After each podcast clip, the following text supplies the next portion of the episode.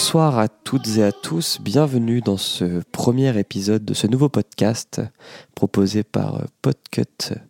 Ce podcast, c'est le roi Steven et non Stephen, comme le disent beaucoup de Français. C'est un podcast où nous allons parler donc de fantastique, euh, d'histoires un peu étranges autour du romancier Stephen King. Avec autour de la table plusieurs euh, chroniqueurs de qualité. Je vais commencer par un fruit, en la personne de Pomme.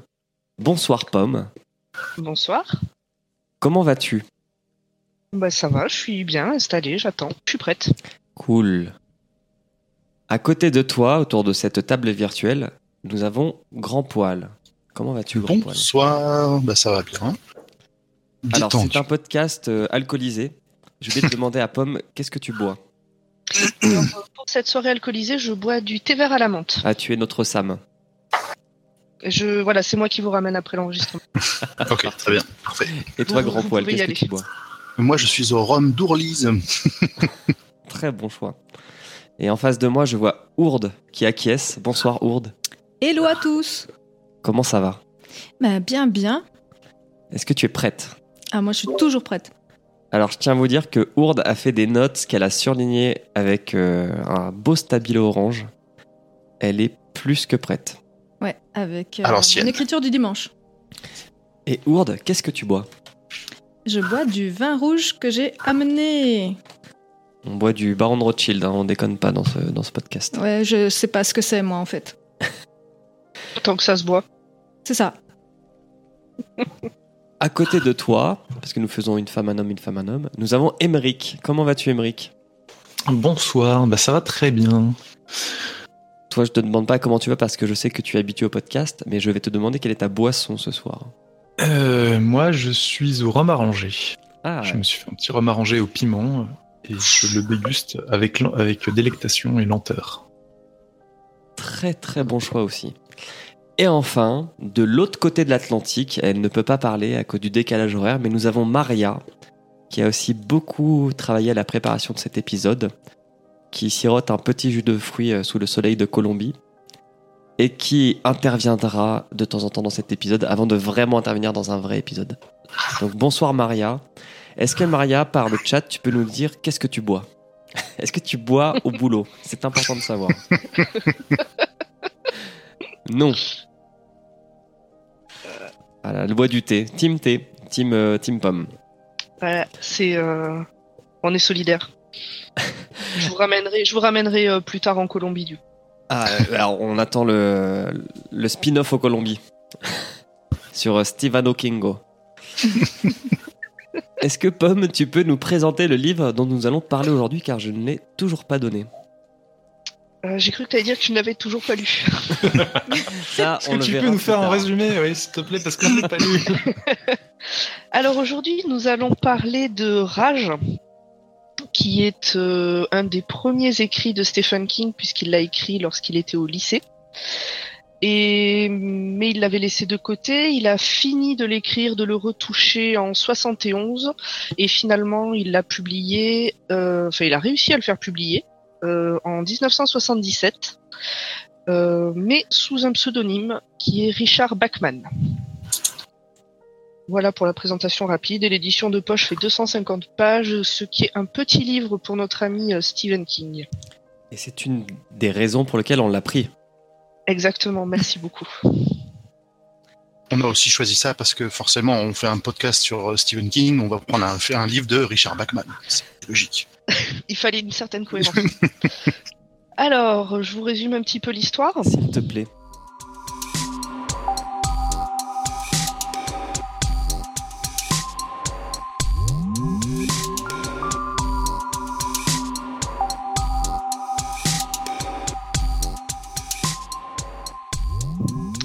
Pour résumer, ce livre nous propulse un beau matin de mai à Placerville, petite ville fictive du Maine, où Charles Decker, Charlie pour les intimes, élève de dernière année au lycée du coin, tue sa prof de maths et prend sa classe en otage. Commence alors un huis clos, interrompu de temps en temps par les adultes essayant de reprendre le contrôle de la situation, durant lequel les camarades de classe de Charlie et lui-même vont se confier sur leur part sombre d'ados se dirigeant vers l'âge adulte. Un seul élève, Ted Jones, va refuser de rentrer dans le jeu jusqu'à ce que toute la classe se retourne contre lui et le passe à tabac. Charlie finira par relâcher tout le monde avant de se faire tirer dessus. Alors, vu que tu as fait ce magnifique résumé, Pomme, est-ce que tu peux, tu, tu peux nous donner ton avis par rapport à ce livre? Alors, euh, moi déjà, j'ai été très contente de lire ce livre parce que il est court. Alors c'est peut-être euh, idiot comme non mais c'est peut-être idiot comme raison mais ça fait du bien de temps en temps de lire un livre qui fait pas euh, 600 pages. D'avoir une histoire complète en 200 pages, c'est très bien aussi de temps en temps. Euh, en plus, il était, euh, enfin le, le- la manière dont c'est écrit est relativement simple à lire, donc c'était agréable. Euh, euh, ça m'a pas mal plu parce que, je- enfin comment dire, il y a une histoire qui est toute simple finalement, mais on sent qu'il y a autre chose derrière et en même temps c'est pas évident. euh, le, je dirais qu'il y a une deux- deuxième lecture mais qui est pas, euh, qui saute pas aux yeux du premier coup et Il Voilà, y a j'ai beaucoup trouvé de petites sans- culottes blanches. il y a Ça, un beaucoup de truc qui m'a un petites culottes peu blanches. gêné. Et de bits molles. Mais alors après chacun, chacun sa couleur. Euh, Euh, voilà, je sais pas si été un peu clair sur ce que. non, non, mais c'est très bien comme avis. Et ton résumé était parfait. Merci beaucoup. Maintenant, tu seras assigné à tous les résumés. Super, je suis ravie. Merci. Allez. Bien, le prochain, il fait 1600 pages. Grand poil, qu'as-tu pensé de ce roman? Euh, bah moi, je l'ai, je l'ai beaucoup aimé. C'est vrai que c'est un roman que j'avais lu il y a très très longtemps. Et euh, ce qui est surprenant en le reprenant là, c'est que on, on s'aperçoit bah, qu'il il est toujours d'actualité, quoi. Ça, d'autant plus euh, de, de nos jours, voilà, malheureusement. Euh, donc oui, euh, j'ai beaucoup aimé surtout le début, toute la- l'installation. euh, limite, c'est les premières pages de l'installation d'un quotidien normal au lycée. Qui, on sent que derrière, il y a, il y a quelque chose qui, qui va pas et qui va partir en sucette. Et euh, je, suis désolé, je suis avec un, un mini poil dans les bras il- qui gigote beaucoup. Euh, Qu'est-ce que je disais donc Euh, Qui était toujours d'actualité. Donc oui, que, voilà, qui était toujours d'actualité et qui garde une certaine puissance. Par contre, euh, je, alors, il a été arrêté de, comment dire, Stephen, Stephen King a souhaité qu'il soit arrêté de publier parce qu'il a été retrouvé dans pas mal de, de massacres, mais je, je, je comprends pas en fait en quoi ça peut inspirer réellement les, les gens.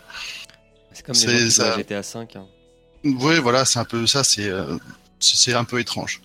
Tout au long du livre, il y a une espèce de on a l'impression d'une espèce d'entente quand même entre les entre les différents euh, élèves qu'on ressent euh, encore plus fortement sur la dernière euh, sur la toute dernière phrase et surtout la, la toute dernière lettre du meilleur ami de de Charlie qu'on n'explique pas spécialement je trouve dans le bouquin et qui qui laisse ouvert à l'interprétation et là c'est le, le côté un peu dérangeant de qu'est-ce qu'ils ont quelle est leur histoire commune qui a fait qu'ils se sont retrouvés comme ça. Très bien. Et voilà, mais, mais globalement, c'était euh, toujours une, une très agréable lecture. Très bien. Je vais faire dans le même ordre que le tour de table de présentation. Ourde, qu'as-tu pensé de ce livre? Alors moi j'ai trouvé que c'était intéressant à lire, court et intense. Euh, moi j'ai trouvé que c'était intéressant de euh, voir le questionnement et la critique d'un jeune King. Il y a une violence qui est assez éclatante. Et je trouve que ça représente bien l'adolescence justement. On a ce fantasme entre la maîtrise totale et le, et le laisser aller en fait. Et euh, je pense que c'est effectivement un type de récit qui parle très bien aux adolescents qui, qui sont complètement euh, subjugués par ce qu'ils ressentent et tout. Donc euh, je trouve que ça traduit bien. Et le vocabulaire aussi est très cru. Donc euh, c'est c'est ça que j'ai beaucoup aimé personnellement. Ah bah, il prend pas de euh, King. hein. Émeric, qu'as-tu pensé Oui. de ce roman? Alors, j'ai trouvé, c'était un, un- j'étais à la fois content et déçu. Euh, content parce que le livre se lit très facilement, ça coule. Enfin, c'est un des un des trucs que j'aime bien dans l'écriture de, de, de Steven. Euh. Ça va chier c'est que c'est que ça se lit ça se lit très bien euh, c'est fluide enfin il y a on, on, on lutte jamais quand on lit des, ces livres euh, l'histoire reste intéressante et en même temps un peu un peu déçu parce que euh, je trouve que la fin arrive un peu vite euh, et peut-être qu'on reviendra dessus et que hum, il y a des choses qui qui sont pas claires et des réactions qui sont bizarres euh, sur la fin du bouquin notamment la réaction de toute la classe face à Ted Jones. Euh, Non, elle se sont- comporte tout à fait normalement. hein. Non, mais il y a, il y a- comment dire, euh, c'est un peu trop soudain et un peu trop. euh, Je suis d'accord avec toi. Voilà. Hmm. Il- J'ai eu l'impression d'avoir raté un chapitre ou Exactement. raté une explication. Voilà. Mais si, voilà, globalement, euh, globalement, ce qui se fait de la lecture, euh, j'aime, euh, j'aime bien le livre. Et euh, grosse, grosse, grosse claque euh, à suite au, au, dé- au tout début quand euh, ça, comment dire, l'espèce de petit train-train tranquille s'installe, même si on sent qu'il y a quelque chose qui va pas. Quand euh, il, arrive dans la salle et qu'il tire pour la première fois, gros, grosse claque. J'étais vraiment pas prêt. Il a réussi à, je savais ce qui allait arriver, mais il a réussi à me surprendre. Merci Émeric. Maintenant, nous allons passer de l'autre côté de l'Atlantique pour avoir l'avis de Maria. J'ai beaucoup aimé ces livres car ils montrent euh, les visages cachés des gens perturbés et ça m'a marqué. Aussi, euh, j'ai trouvé assez intéressant de voir euh, comment euh, Stephen King a fait pour faire devenir les méchants un sort de héros. Ce petit twist euh, euh, m'a- plu beaucoup.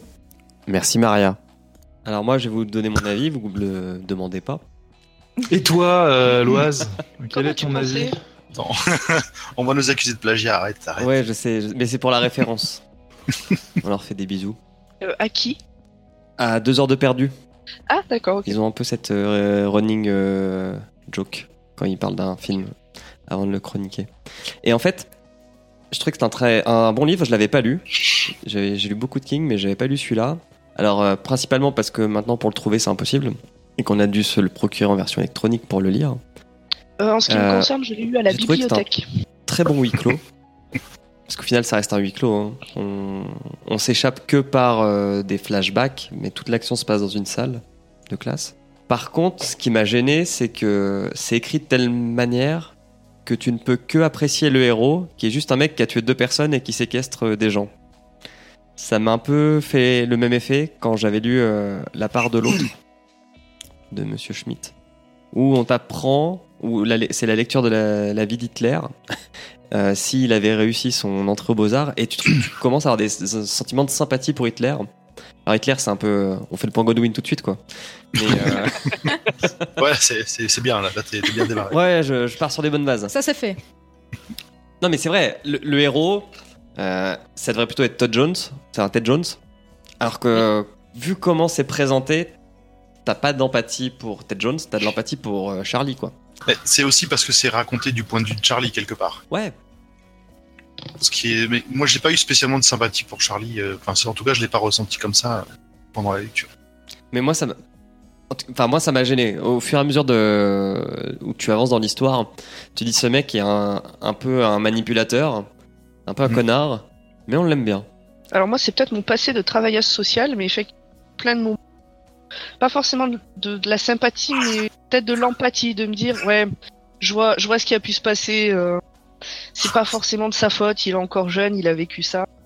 Mais en écrivant le résumé, à chaque fois que j'ai marqué le héros, je l'ai, je l'ai effacé et j'ai mis le protagoniste ou j'ai mis, à chaque fois, j'ai pas pu écrire le héros dans le résumé. Il y a, y a un, comment dire, un tabou. Ça peut pas être le héros.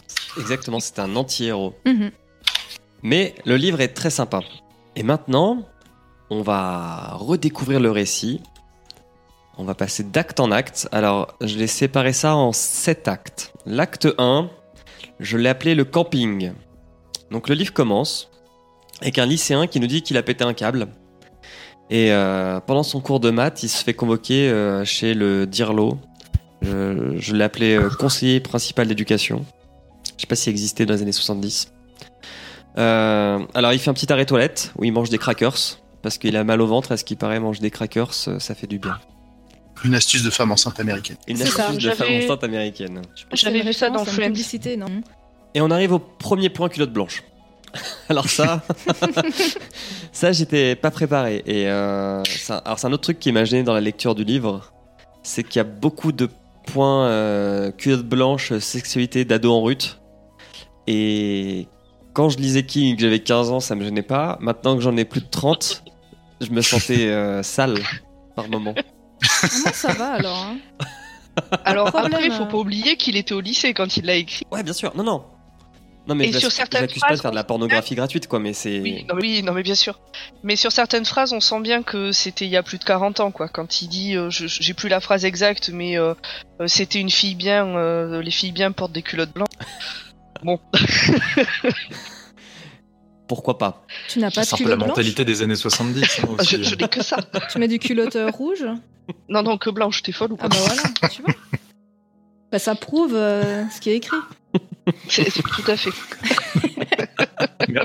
Merci pour cette démonstration. Voilà, par A plus B. Voilà, de rien, je suis là pour ça. Mais c'est une vraie manie pour notre euh, Charlie. Notre... Moi, j'ai- osé écrire notre héros Charlie dans mon, dans mon résumé. Je- J'ose. Et donc, Dans en le arrivant bouquin, c'est un peu le héros. hein, quand Pardon, même. Émeric? De son point de vue, euh, de son point de vue et même du point de vue, on va dire du point de vue global, à part des adultes et de Ted Jones, c'est c'est le héros. C'est vrai.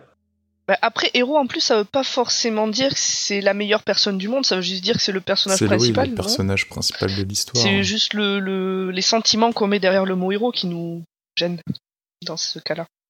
Alors, on continue. Et il arrive chez le Dirlo. Alors, là, on se retrouve hein, au point, cette histoire a 40 ans, puisqu'il arrive dans le département du Dirlo, et on nous dit que le seul bruit qu'on entend, c'est celui des dactylos. Que j'ai 30 ans, mais j'ai jamais connu de dactylo. Moi si. Indice sur l'âge des participants. Avez-vous connu les dactylos? Indice chez vous. Et euh, dans la salle d'attente du Dirlo, il y a, il y a un ami de son père, et euh, avec qui il papote un petit peu. On sent que le- l'ami du père est un peu gêné. Et puis arrive le premier flashback. Donc le roman est construit ainsi. C'est euh, euh, temps présent, temps passé, temps, temps présent, temps passé, etc. Donc le premier flashback, ça va être un des plus importants. C'est quand euh, Charlie part à la chasse avec son père et des amis de son père qui sont tous bourrés autour d'un feu. Et à un moment, il parle de l'adultère. Et au moment de parler de l'adultère, le, le père de Charlie dit que si jamais il voyait donc euh, la mère de Charlie euh, le tromper, il lui trancherait le nez comme les Indiens le faisaient pour euh, marquer à jamais les femmes infidèles. Alors là, on sent qu'il est dans une famille de, de, de- de gens très éduqués Et de tolérance. et de tolérance. De tolérance, de bienveillance, de pardon. Je pense que c'est les trois valeurs de cette famille. Ouais. C'est ça. Ouverture d'esprit. On retourne dans le présent. Donc là, il est appelé dans le bureau du Dirlo. Et en fait, on va arriver à une première joute verbale avec une figure d'autorité. Parce que c'est quelque chose aussi qui sera assez récurrent dans ce roman. C'est que Charlie va aller défier l'autorité à chaque fois qu'elle se présentera à lui. Alors, on y apprend qu'il s'est battu avec euh, un professeur et euh, qu'il a découpillé. Et il a encore dégoupillé au cours de cet entretien avec le, avec le. Ça finit en renvoi du, au- du lycée. Donc, euh, on lui demande d'aller vider ses affaires et de se casser, puisqu'il ira lundi dans un lycée à côté. Alors, il lui met une grosse pression au Dirlo quand même. Hein. Il, il, il fait pas semblant. Enfin, d'ailleurs, au départ, il me semble qu'il le subit un peu plus justement le discours du Dirlo et qui finit par retourner la situation et à lui balancer ses quatre vérités dans la face. Oui, Euh. Il est plutôt habile. on sent déjà que voilà, il- quand il- une fois qu'il est bien lancé, qu'il est bien énervé, il a de la ressource et il va pas se laisser faire. C'est ça, et il me semble que j'ai vu. Donc à chaque fois qu'il y a ce retournement de situation, il va tutoyer en fait les gens, alors qu'il les vu, vous voit avant. Et ça, dans la version anglaise, je serais intéressée de savoir comment ils ont, ils ont fait ça, parce que je trouve en français, c'est vraiment bien Hmm. manié. C'est une Je l'avais pas excellente remarqué, question. Alors, Pomme, est-ce que tu pourras relire la version anglaise, s'il te plaît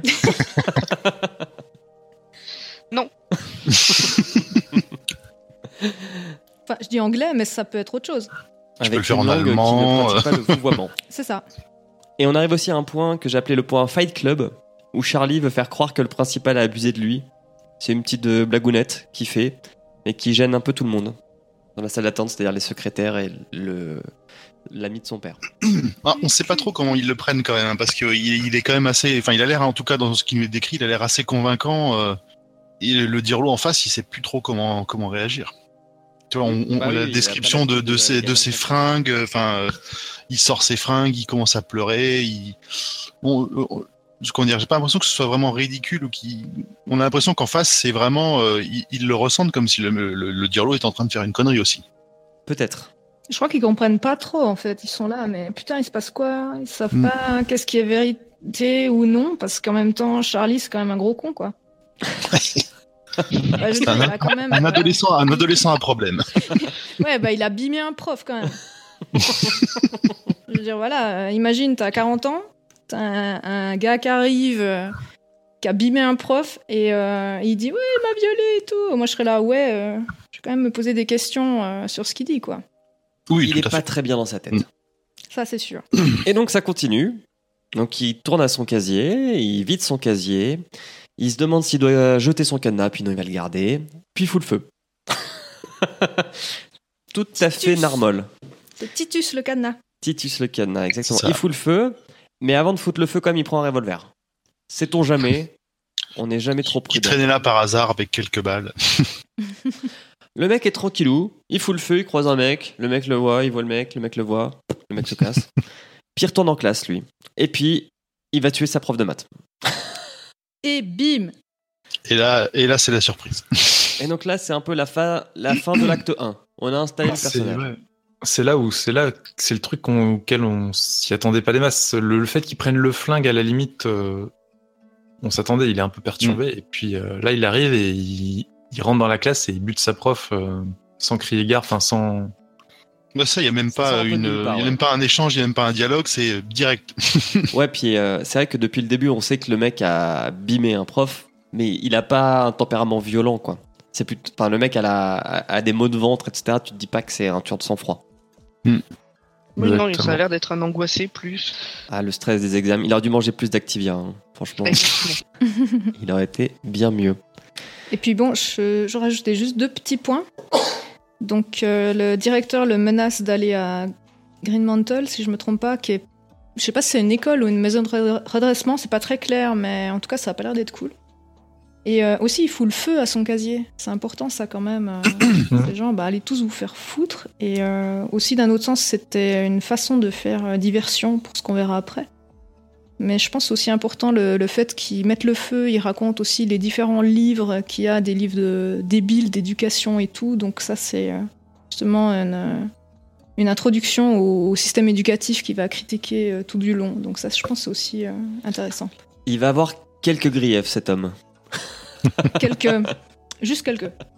Et donc, l'acte 2, on installe le lieu de l'action, c'est-à-dire la salle de classe. Alors, la classe qui assiste à la scène est plutôt sereine. hein.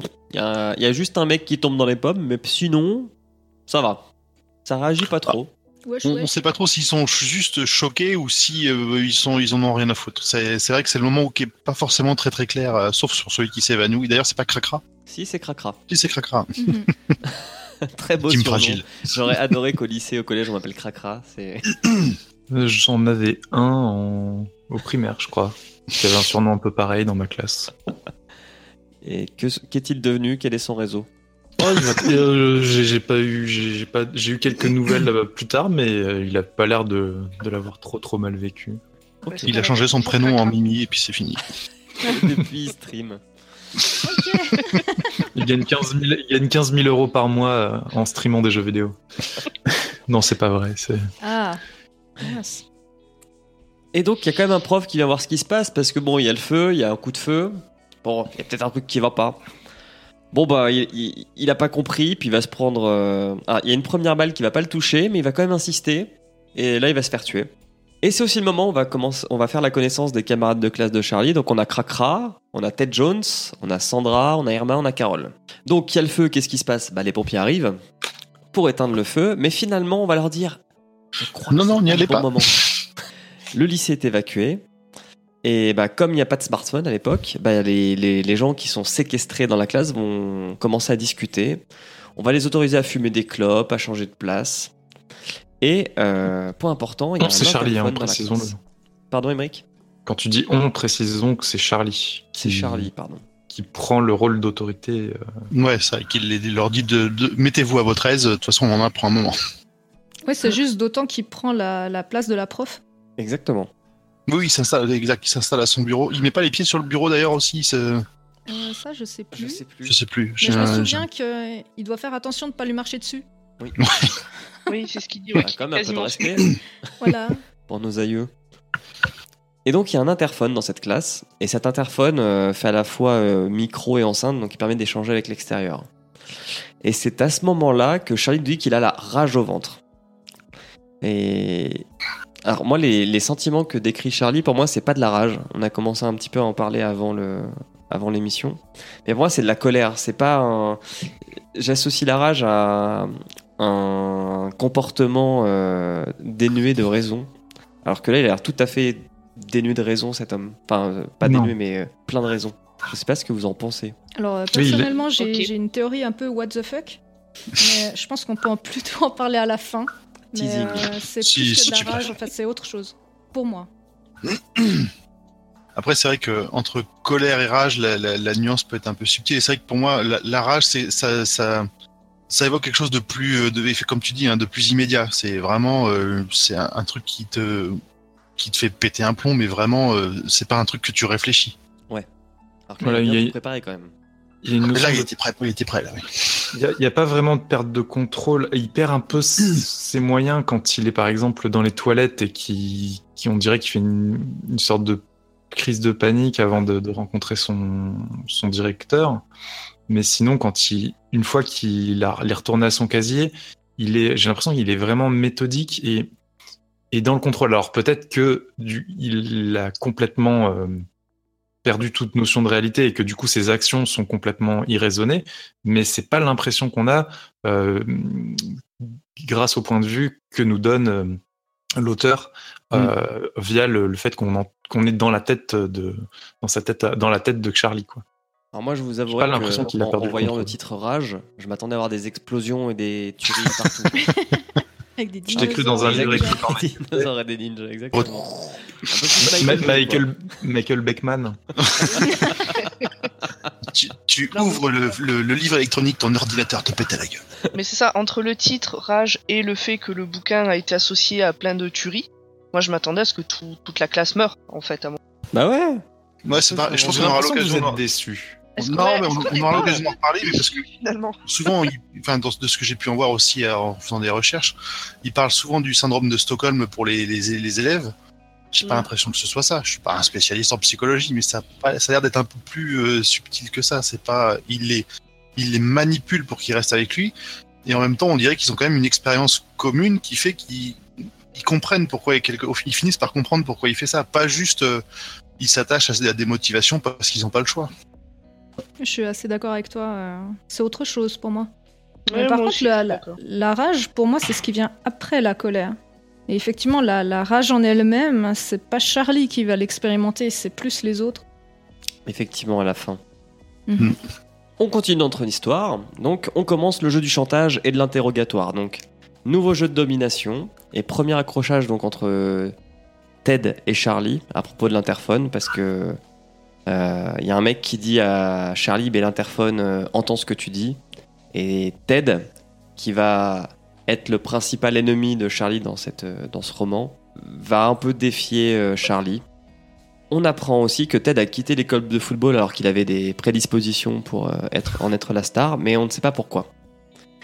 Et puis là, on va rentrer dans une nouvelle anecdote. Donc, je sais pas si vous, ça vous a fait euh, cet effet-là, mais en fait, dans le livre, quand Charlie commence à raconter une, ane- une anecdote de sa vie, il écrit et j'ai dit.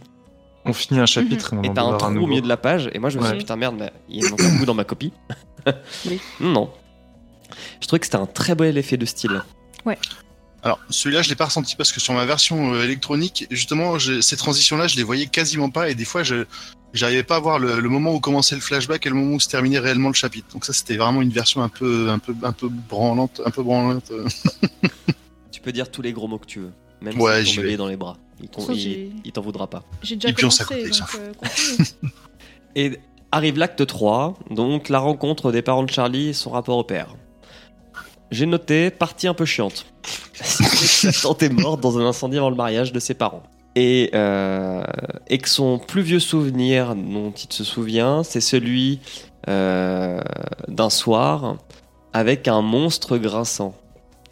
Et euh, alors j'ai noté c'est quoi votre idée derrière ce monstre, mais je pense que tout le monde a compris. Tout à fait. J'adore le monstre grinçant.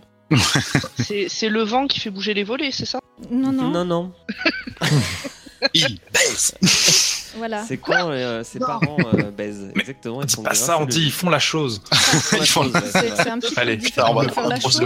C'est bon, on est bon là. C'est c'est quand même son, son père qui viole sa mère, à peu près, hein, je veux dire. Oui. euh, donc voilà. Ah, moi, j'avais pas du tout compris que c'était un viol, par contre. Alors, euh, Ah, moi, je l'ai compris comme Urde, ouais. Je l'ai compris en mode Euh, c'était pas consenti. Enfin, euh, je, veux dire, je me souviens plus exactement, mais euh, genre, il y a une phrase qui dit, euh, enfin, sa mère dit, euh, ouais, bah, grouille-toi, quoi. Enfin, Oui.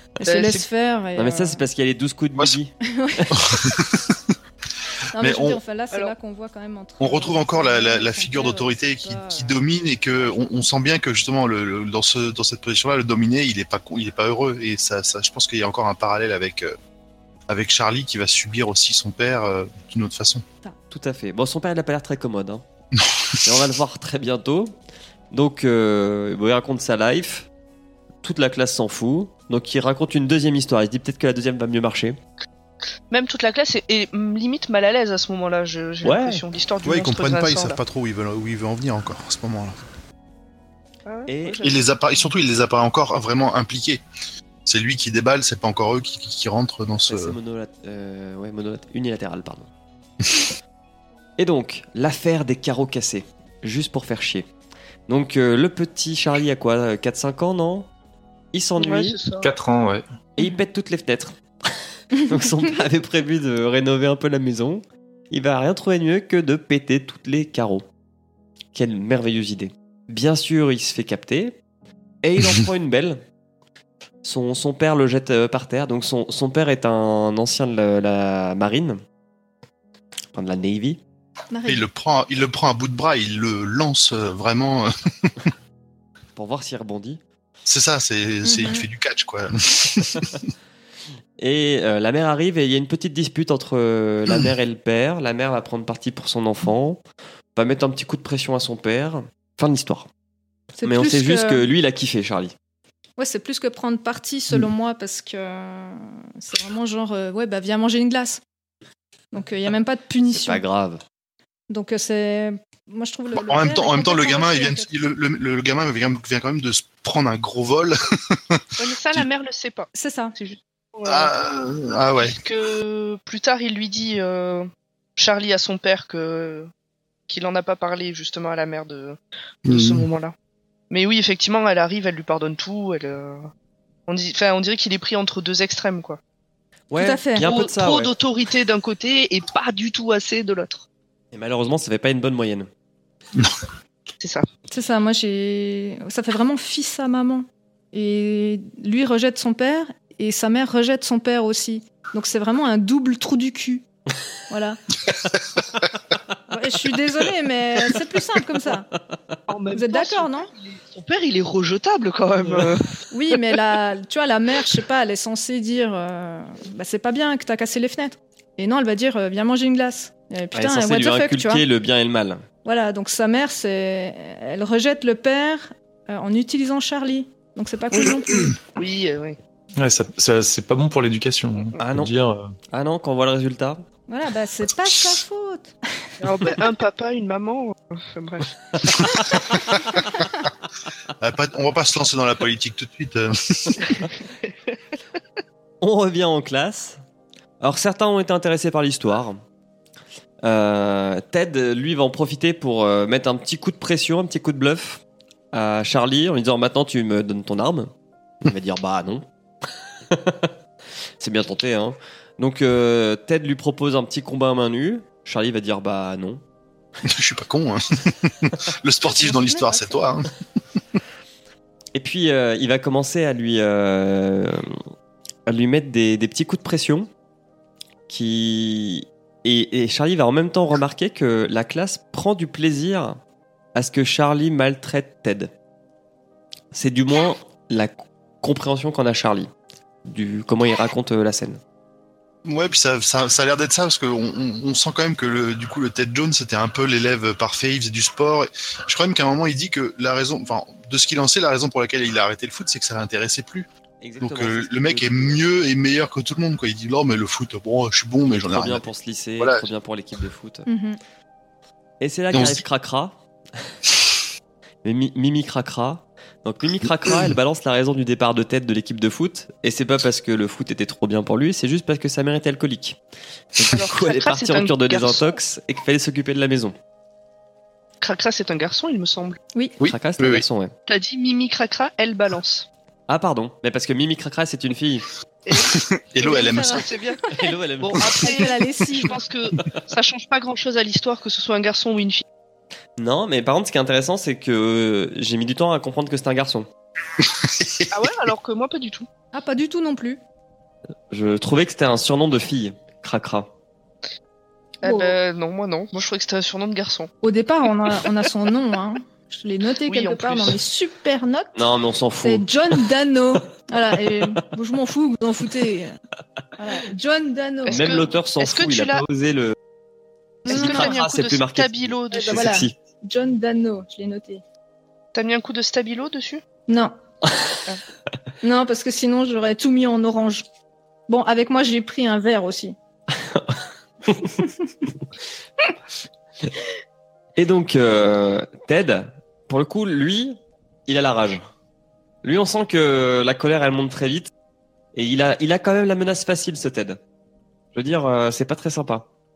Parce que il a la selon lui, confiance, tout le monde va a prendre cher euh, quand ça sera fini cette histoire. On continue. Et c'est le moment où il y a le psy de l'école qui arrive et qui essaye de débloquer la situation.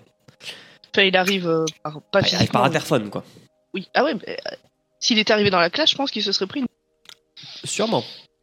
Oui, ouais, il, il en a pris une métaphorique dans la foulée, quoi.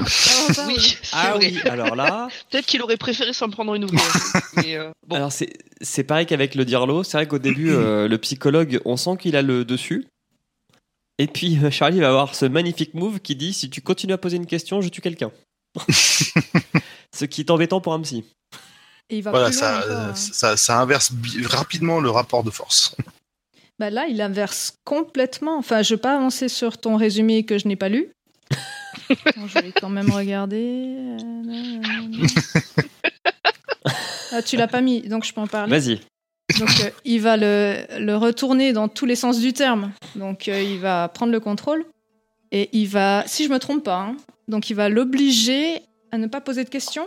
Ou c'était un autre gars? C'est ça. Non, Ouais, non, c'est c'est lui, lui. ouais. Il avait Donc pas le droit de poser de Ouais, questions. donc ouais. il va, il va l'obliger à ne pas poser de questions.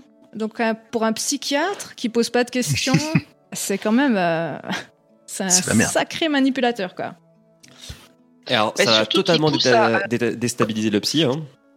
Et aussi la, la classe, bah va ça va renforcer son aura en fait à Charlie auprès de la classe. Ils vont dire Mm. putain le mec il retourne un psy quoi. Et, et lors de cette euh, seconde confrontation avec l'autorité, il va lui faire un questionnaire qui est très personnel. Mhm. que je n'aurais pas aimé subir. Avec une petite fixation sur les cunilingus. C'est ça. C'est ça. Ah, c'est ça, oui, Ouais, c'est ouais, on fait un Oui, petit oui. ping-pong entre t'as fait ton armée où, nanana, et est-ce que tu broutes le minute de ta femme? Je vais pas te répondre à ça. Blablabla. Mais est-ce que tu broutes le minute de ta femme? Et ça va revenir un petit peu, de manière récurrente. Tu as fait où ton service militaire ou je sais plus. et- Ah ouais. On, on- on dirait une technique d'interrogation, d'interrogatoire de la, de la CIA. tu sais, Il répète des questions, il répète des questions, puis il pose celles qu'il veut. Et il répète, il répète. Et il Exactement. Mais pose. c'est ça. Et ça ressemble aussi à la psychiatrie. Mm. Parce que le, donc c'est, enfin je sais pas si la, la différence est notable en anglais, mais en français un psychologue et un psychiatre c'est pas pareil. Ouais, c'est deux professions Voilà. différentes. ouais. Donc un psychiatre c'est un médecin. Un psychologue. le psychiatre, il peut donner les ordonnances. Voilà. mais il a fait des études de médecine. paraît-il. Le- Le Oui, psychologue, ça, il a un bac plus 5 en C'est psychologie. une autre question euh, que je pourrais faire une anecdote que je ne ferai pas. C'est pour ceux qui prendront l'abonnement payant. Exact. Alors moi, je me suis posé travail une question pendant euh, ce moment-là. Euh, cette fixation donc sur les cunilingus et le fait surtout que le psy veuille absolument pas répondre à cette question-là, euh, j'ai pas compris pourquoi c'était si gênant que ça d'y répondre et du coup je me suis demandé si à l'époque c'était pas Interdit par la loi rien, un truc de non pas interdit par la loi mais genre t'es pas un bonhomme si tu fais ça. Ah, je sais pas, mais enfin, Ah, même, question. aujourd'hui, ça reste une Amérique très puritaine. Donc déjà à l'é- à l'époque, c'était encore pire, je pense. Oui, donc c'est le genre de questions l'époque qu'ils osaient et pas en- aborder. Hein. À l'époque et en plus là-bas Non, mais effectivement. il, y a encore des, Oui. il y a encore des États où la fellation est interdite. hein. Mais euh, le CUNY, on sait pas. Mais euh, ouais, mais le Maine. voilà, Je crois que ça dépend si tu regardes dans les yeux. Ouais, c'est pas facile quand j'y pense. Bon. Non, mais en plus, le, le, le Maine qui est décrit dans, dans ce roman et dans plein d'autres, c'est quand même quelque chose de très puritain, très catholique. Donc, euh, tu vas pas dire, euh, je broute le minou de ma femme, quoi. Euh, Surtout devant un ado. Ça le fait juste pas. Bah, devant un ado, devant une classe d'ados, devant Voilà. tout un tas de Ouais, c'est gars moyen. derrière. Ouais. Parce que c'est vrai que quand même, je sais plus si c'est lui ou l'autre qui intervient et qui dit à Charlie à plusieurs reprises, ou en tout cas une fois, euh, n'oublie pas que t'as des jeunes filles avec toi, surveille ton C'est langage. le Ouais. chef de la police. Ça m'a beaucoup fait rire. Oui. Mais encore une fois, c'est en 70, euh, c'est euh, dans le C'est Maine. notre euh, époque. C'est une autre époque et un autre lieu. Mhm. Et, Et, puis, euh, c'est- ouais, cette espèce d'obsession de Charlie pour ça, ou même pour les petites culottes, euh, faut pas oublier que Charlie, euh, bah, il a 17 ans, quoi. Enfin, Mi bande mou. c'est un ado. Bon, oui, oui. Ah, quoique non, elle est. elle bu, On en reviendra après. Ah, c'est pas maintenant, c'est pas là, c'est pas là. C'est pas maintenant. il, a- il a eu une Du coup, pour en finir avec le pas psy, pareil. Il y a quand même un moment dans l'échange où, il- où il arrive à lui faire poser une question. L'autre en face, il se sent tout con et euh, je me souviens plus de la réaction de la classe à ce moment-là parce que du coup, ils, ils suivent l'échange et au moment où il pose une question, est-ce qu'il se demande vraiment s'il va tuer quelqu'un? Bah, c'est là où en fait Mhm. Charlie va donner euh, le coup final.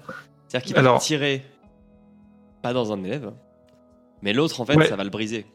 Mais surtout, faut Ah oui, pas oublier, oui, la, ça, classe sait que Charlie a menti quand il a Mm. dit qu'il tuerait un élève en cas de Oui. question, puisqu'il a levé la main en croisant les doigts, chose que seuls les élèves dans la classe peuvent voir au moment où il dit si tu poses encore une question, je tue quelqu'un.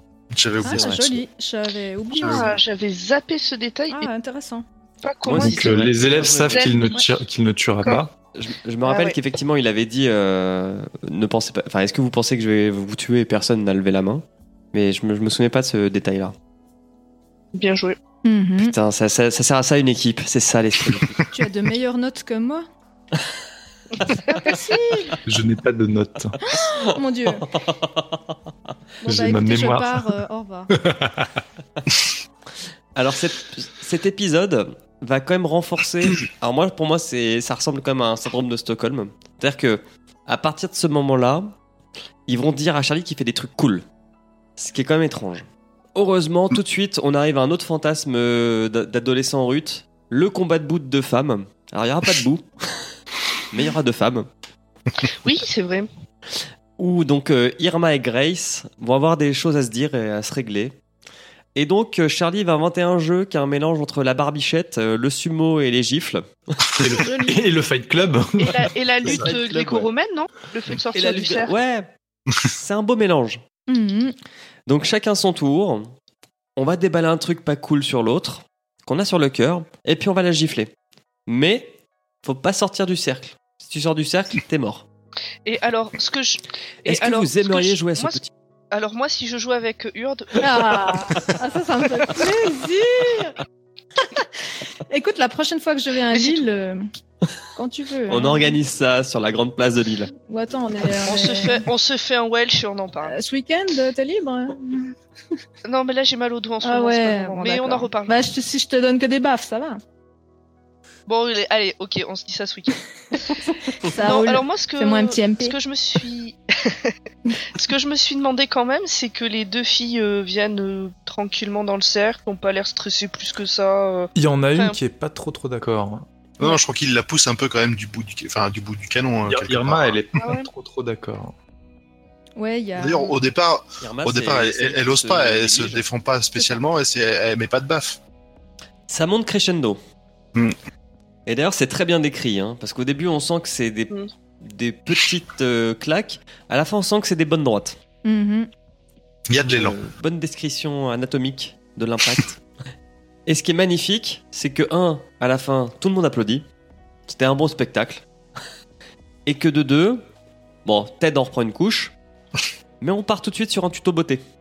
Parce que, euh, au final, celle qui a perdu dit quand même euh, J'ai pas de copain, blablabla, la vie c'est nul. Mais tu devrais un peu t'arranger quand même, euh, fais un petit effort, un peu de maquillage. T'es habillé comme un sac. C'est ça. Et surtout, ouais, elles s'excusent les deux, en fait, entre guillemets. Parce que Irma, celle qui s'habille pas bien, machin, elle refuse un bon moment de, De dire, pardonner, euh, voilà, de pardonner. Ouais, que l'autre, dès le départ, elle. Bah, ça part participe de- un peu au travail de, de Charlie quelque part, euh, en, en- en gros d'essayer de déconstruire un peu les stéréotypes, de montrer que finalement bah, ils sont un peu tous pareils, ce sont tous des adolescents. Et... Exactement. Mais là, il joue un peu à Dieu quand même. hein. C'est ça. Oui, ça, ouais, j'aimerais bien en reparler là. Alors pendant ce temps-là, dehors, euh, ça commence à s'activer. Et euh, donc les- la police est arrivée. on- de temps en temps, on, jette un petit coup d'œil par la fenêtre pour voir ce qui se passe. Et euh, Charlie décide d'écouter la radio pour euh, ne pas écouter les meilleurs podcasts parce que là, il n'a pas le temps. Mais plutôt pour écouter, parce que sinon, il écouterait cette émission. hein. Ou l'école des facs. Ou l'école des facs. Placement produit, merci. Mais là, il veut cadeau, savoir ce qui se moi. passe euh, aux infos. Et euh, donc, il y, a il y a une description qui est faite de la, la prise d'otage. Mais euh, la classe apprend que le psy a menti par rapport à l'échange qu'ils ont eu. Et ça, ça leur plaît pas trop à la classe. Ils disent oui, quand on sortira, on rétablira la vérité, blablabla. Ah, Il y a un peu Ouais, des mais ça- Snowden ça- dans cette. euh, dans cette Ouais, puis ça continue. Non, mais surtout, ça continue à les réconforter dans le fait que bah, les, les, les adultes, euh, ils- on peut pas leur faire confiance. Quoi. Ouais, Mhm. c'est vrai. C'est vrai. On retourne à Cracra. Alors là, j'ai écrit Cracra décrit sa situation d'enfant de famille modeste avec une histoire de crayon et de chat noyé. C'est Cracra qui a une sœur euh, enceinte euh, qui a été exilée. Exactement. Qui a été Ouais. Là, le Cracra et la, des- la description qu'on a de sa mère, c'est euh, c'est des- le genre de personnage qui revient souvent chez Stephen King et c'est euh, les, les mères euh, oppressantes. Stephen King. Stephen King, Stephen King, qui sont mais horribles. Je, je supporte pas moi quand il décrit justement ces ces, ces parents trop euh, qui couvrent trop leurs enfants, ouais. qui sont ouais, puritains, mais ouais, mais qui- qui surtout le- l'enfant c'est c'est comme une petite chose fragile. On a on a ça avec un des héros dans ça aussi. Je à chaque fois qu'il y a une description de la mère et de quand elle est là, j'ai envie d'arracher la page. Mhm. Mais là, c'est en- c'est encore pire que ça. Parce que je trouve pas qu'elle euh, qu'elle le couvre, ou même on parle de, de, de- de sa sœur qui est enceinte. Et euh, genre, sa sœur, elle prend un chat et il noie le chat. Et C'est affreux, sérieux. Et euh, genre, Alors là sa on, mère. est... là, on est type vegan ici en Suisse. C'est pas très vegan. Ah non, mais même, quoi, c'est atroce. et, euh, et je pense pas qu'elle est gentille. En tout cas, lui, il le voit pas comme ça. Parce qu'il parle bien que, si je me souviens bien, elle fait tous les concours des magazines. C'est ça, ouais. Donc un truc euh, so 90s, enfin 90s, je sais pas comment on dit chez vous. Et euh, No, euh, 90, c'était bien, on dit comme ça. on- octo- 8 antises. huit- non, mais euh, 90, euh, 90 teas. Ah, bref. Et euh, On tease, oui, mais sinon. elle, elle a plus de fric, elle donc elle lui avance. achète des crayons de merde qui se cassent. Et elle lui Donc, achète pas d'affaires. Et que Ouais, il a des chemises pas- Il a toutes des pourries. vêtements Ouais, pourris. ça, il a voilà, ouais, des et des de crayons merdiques. euh. Donc, Il s'appelle euh, Cracra parce qu'il a ses chemises qui sont euh, toutes tachées euh, de sueur et tout, qui s'en va plus parce qu'il a jamais de chemise neuve. Ok. Ça, je me souviens plus. Ça Mais je me souviens des crayons. Les crayons, ça m'a marqué à mort, quoi. Ah, il fait un bon monologue sur les crayons. hein. On sent qu'il est en colère. Ouais, un petit peu. Ouais, bah, il a raison. La police arrive essaye de le raisonner, ce Charlie. Bon, ça fonctionne pas. Euh, Charlie nous parle plutôt d'une virée en voiture qu'il a fait quand il a vomi dans la voiture de son pote. Pourquoi Mhm. pas Euh, Son pote Joe, qu'on ne verra jamais hein, finalement, il, il sera est souvent sans beaucoup parler, à part... et on le voit dans les flashbacks, mais c'est tout. Ouais. Ouais, et sur on la sait pas fin. trop où il est. Ah ouais, bonne question. Il est où? Puis ouais, on sait, c'est son seul pote en fait. Ouais, mais et il est il pas, est dans, pas la... dans la même classe. Est-ce qu'il est à Green Mantle? Est-ce un ami imaginaire? Est-ce qu'il Oh. existe? Alors, euh, vu que les flics arrivent, euh, Charlie tire dans le vide pour éliminer les flics. Ted veut rejouer au héros. Et on arrive à l'acte d'après, l'acte 4, l'anniversaire. L'anniversaire, qu'est-ce que c'est? Ah, oh, c'était horrible à lire ce chapitre, j'avais trop envie d'aller. Ouais, là, là c'est vraiment le seul, la seule partie où t'as as de la vraie pitié pour euh, Charlie. Donc Charlie, qui doit avoir une dizaine d'années, s'est tapé la honte à l'anniversaire d'une fille euh, qui est dans la classe pour qui il avait le béguin, Carole. Et en fait, euh, il avait demandé à sa mère d'y aller euh, habillé de manière moderne, c'est-à-dire standard. Normal. Mais il s'avère que sa mère l'a déguisé, comme s'il allait à la messe. Et donc, chouma de l'enfer. De cette chouma, euh, le mec se sent pas très bien la soirée, enfin la soirée à la boum, à l'après-midi. Et ça finit avec une bagarre dans la boue avec un certain Dicky. Qui est un gros con. Ce passage est assez long, hein, mais je l'ai résumé en trois phrases parce que c'est pas très intéressant. Qui est dans la classe d'ailleurs, lui aussi. hein. On, on- Non. on- Non. on- Non, on a non, quand même non. un, ça nous donne quand même un truc sur la. Ouais, Dicky, euh, bon, il, il meurt plus tard, on, on l'apprend. Mais euh, ça nous donne un truc sur la mère qui est en fait euh, d'un côté ultra trop gentille, trop euh, trop accommodante. Le gamin, il a, il a 4 ans, il pète toutes les vitres et derrière, elle lui fait manger des glaces. Mais elle est un peu Et, full euh, aussi, plus- quoi. Mais elle est bornée. Et plus tard, ouais, et plus tard, et plus tard, en fait, elle le limite si elle, ouais, c'est de la torture psychologique. Elle le force à, à s'habiller d'une façon enfin, ridicule, euh, qui va lui foutre la honte. Elle sait très bien que.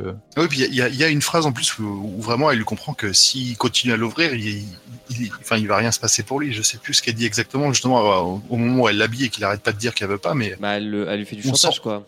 elle lui fait du chantage et on sent bien que là, la mère, elle, est- elle est au bout du, elle est au bout et que ça va, ça va péter, quoi. En même temps, elle dort avec un monstre grinçant. quoi.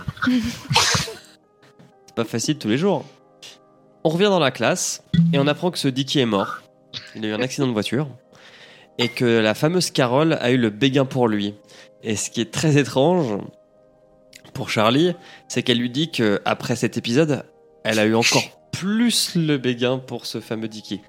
Bah, normal, Dicky, euh, force de la nature, euh, homme viril qui tape sur les gamins habillés pour la messe. Et qui se repeigne. C'est un truc de l'époque, ça aussi. Ouais, moi je l'ai imaginé en fonzie en fait. de. Exactement. Ou euh, le mec de brûlés et grise. tout, là. Ouais, voilà. Du gel, là, Les mecs tout. de grise. euh, qui En se- John Travolta. euh. Trop. Il y a le chef de la police qui va se ramener. Nouvelle figure d'autorité, donc vous savez comment ça va se finir. Hein. Il repart du lycée. ça sert plus à rien de le décrire. Hein. La, la queue entre les jambes. Exactement. Il est mis en PLS. Prank, ça tourne mal. Et va s'ouvrir une grande discussion sur le sexe. Et sur qui ça va retomber Bah sur Ted. On apprend que Ted a fait la chose avec une de ses camarades. Et Ted est pas très content qu'on qu'on parle de ça. Alors, c'est pas décrit comme ça dans le livre, mais moi je l'ai compris comme ça. J'ai compris que Ted s'approchait de Charlie, devenait menaçant, et du coup, Charlie s'apprêtait à lui tirer dessus quand un sniper de la police lui tire dessus avant. Je sais pas si vous l'avez compris de la même. euh, Vous êtes fait le même film que moi. Si, si, Alors si, si. pour moi, ça s'est joué à rien que Ted n'ait pas la tête qui explose. Pareil, ouais. Oui, pa- pareil, ouais. Par contre, je pense que c'est important de préciser que la, la meuf qui s'est tapée, c'est Sandra Cross, la même euh, meuf qui nous parle au début qui a une culotte blanche et tout, enfin le, le fantasme. Bah, c'est l'amoureuse. L'amoureuse de. Charlie. Sandy, L'amoureuse, exactement. là. Euh, Love pas avec Sandy Amoureux Valentino. On valide, on valide pas ça, on valide pas là. On était dans. Gris, Sandy, ça marche.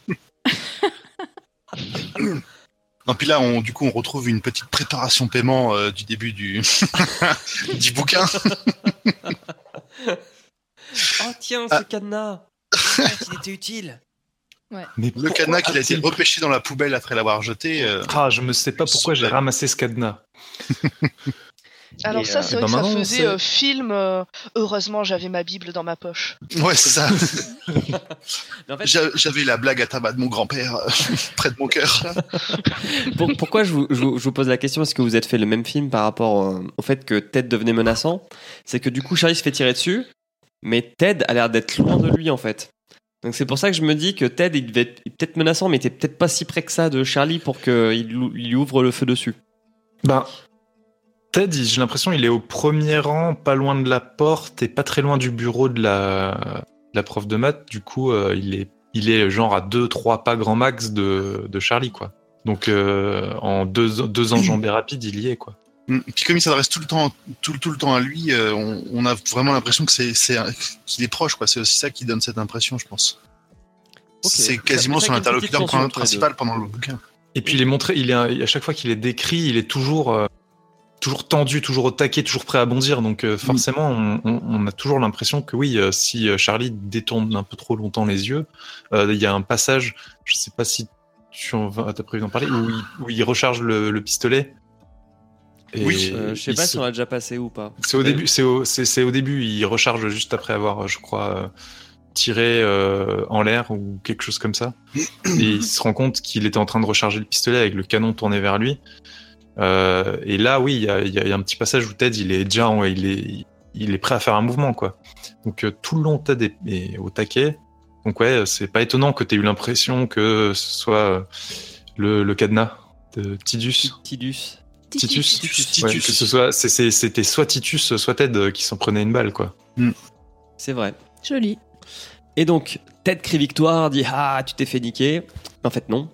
Il y a des filles qui crient. Notez, il y a des filles qui crient. Charlie se relève, exhibe sa blessure de guerre, qui impressionne l'auditoire. Genre, waouh Ah, j'ai un trou dans ma chemise, quoi.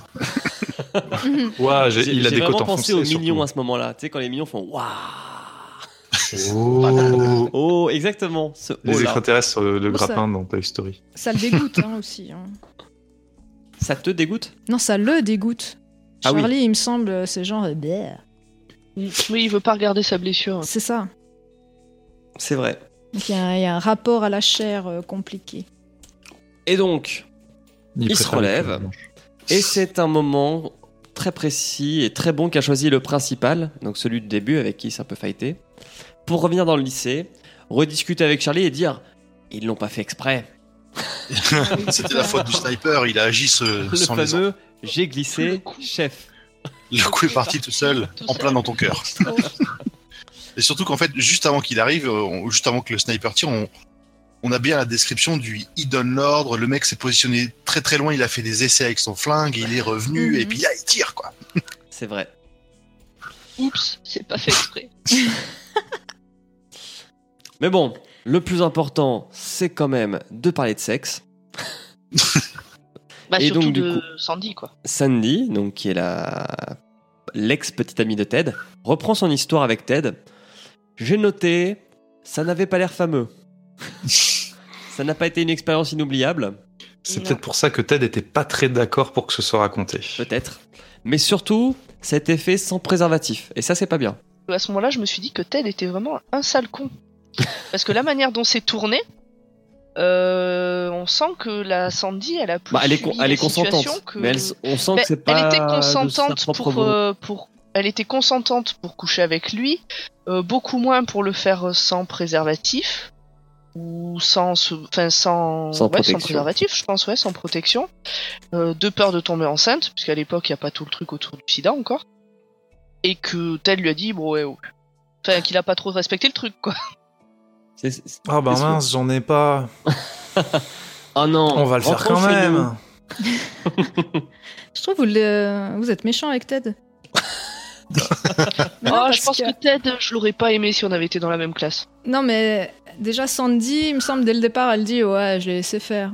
Genre, euh, pff, fuck la life, euh, fais ce que tu veux. Non, pas fuck la life, fuck me. Ouais, voilà. Bah, la société. Elle, elle paraît un peu euh. comme un personnage un peu, un peu désabusé malgré son âge, quoi. Ça a pas l'air de la toucher trop ce qui lui arrive. Elle se dit si j'étais tombée enceinte, ouais, bon. bah, Alors qu'elle a une culotte blanche. Voilà. Mais en Comme plus, quoi euh, si je me souviens bien, elle dit, euh, en fait, elle est étonnée de pas être enceinte et elle s'imagine un monstre scénario. Je vais devoir le dire à ma mère. Ouais, mais ça, c'est normal. Quand t'es ado, tu te fais des films de tout, quoi. C'est ça. Et euh, mais Ted, il est gentil avec elle en fait. Il lui dit, euh, ouais, si t'es enceinte, on va faire ça, ça, ça. Moi, j'ai retenu que elle, elle avait dit fais gaffe, je veux pas être enceinte, et que lui, il a dit ouais, écoute, euh, pff, on verra. J'ai- Le reste, je l'ai pas vu. j'ai retenu que ça. Ouais, bah tu vois, moi, c'est c'est l'inverse. C'est marrant. Et après, elle a vu rouge et plus rien. Par contre, ce qui est étonnant, c'est que moi, je l'ai trouvé bon, gentil, entre guillemets. Mais euh, par contre, il frappe un gars, je sais pas si vous vous souvenez, donc euh, Ouais. ils sont en roller, Au truc du roller, ouais. il lui pète la gueule, il revient vers Sandy, et euh, genre, bon, j'y retourne, et je lui repète la gueule, mais genre, je le défonce, quoi. Et là, elle dit Mais pourquoi, pourquoi tout ça n'arrive qu'à moi? Et après, il défonce le gars, et il se tape Sandy, voilà, normal. Ouais, c'est vrai que les interactions humaines sont un peu raccourcies. Ouais, c'est c'est pas mal, je trouve, quand même. Je Est-ce que je c'est pas la marque justement de l'âge à laquelle- euh, auquel il a écrit euh, le son histoire à Bah, la base? clairement, on sent que c'est écrit par un adolescent. Ouais, Je pense que là-dessus, il n'y a pas de doute. c'est tout un intense. On arrive dans l'acte 5, la première fois, enfin, l'essai. Donc, euh, Charlie raconte que euh, sa potentielle première fois n'a pas eu lieu. Il est parti à la fac avec un pote de. avec le frère de son pote, le fameux Joe. Ils ont été chercher de la weed, ils ont fumé, ils ont été à une fête étudiante où il y avait des filles plus âgées que lui. il a eu un petit ticket, il a été euh, dans un petit coin. Bande mou. Bah, la en fait, Alors, non, non, c'est- pas ça. C'est d'abord. Ouais, ça- c'est l'inverse en fait. C'est que au départ, euh, justement, il y a un petit jeu de regard pendant la fête et là, il commence justement à avoir une bonne gaule. Ouais, il- un euh, jeu de regard avec sa culotte. Oui, voilà. parce que il- donc il, vrai. Ah, voilà. il chose. dit justement c'est pratique, je suis assis et la meuf elle ramène toutes les nouvelles personnes donc je peux mater sous, sous toutes les culottes, Euh, enfin sous toutes les jupes. Elle a une jupe très courte et du coup, à chaque fois qu'elle se lève, il peut voir dessous. Ouais mais aussi les autres en fait. Et Toutes les coup, meufs oui, qui arrivent est- dans la fête. Du coup, il est bien au taquet. Elle le D'ailleurs, à ce remarque. il se dit, euh, Voilà. voilà, il se dit, justement, j'ai un problème, euh, j'ai le chapiteau qu'élevé, euh, ça va se Il voir. a, ouais, il, il- il a une gaule d'enfer et elle lui dit retrouve-moi sur la plage. Il va sur la plage et quand elle arrive, bah il a perdu le mojo. C'est pas sa faute, elle arrive trois heures après. Euh, forcément, au bout d'un moment, la pression sanguine elle redescend. Ouais. Elle est, je trouve qu'elle est gentille avec lui. C'est sûrement là où Bah il oui. dit, sinon tu dois être un étalon, blablabla. Mhm. Et elle dit bah tant pis, Tant pis. tant pis. Et donc, euh, lui, il rentre chez lui et il fait un rêve semi-érotique, semi-fantastique avec son père et sa mère. Et il est la Gaule. Semi bizarre. Ah, Ouais, c'était un 100% peu bizarre. étrange comme passage. Ah bah c'est la weed, hein, ça- forcément. ça- Ah, c'est la weed. Voilà c'est plus que la weed. hein. Sinon, euh, je sais pas où il l'a sorti, où il l'a trouvé, mais c'était bizarre. hein. C'était coupé avec autre chose. hein. C'est très freudien là. euh. Ouais.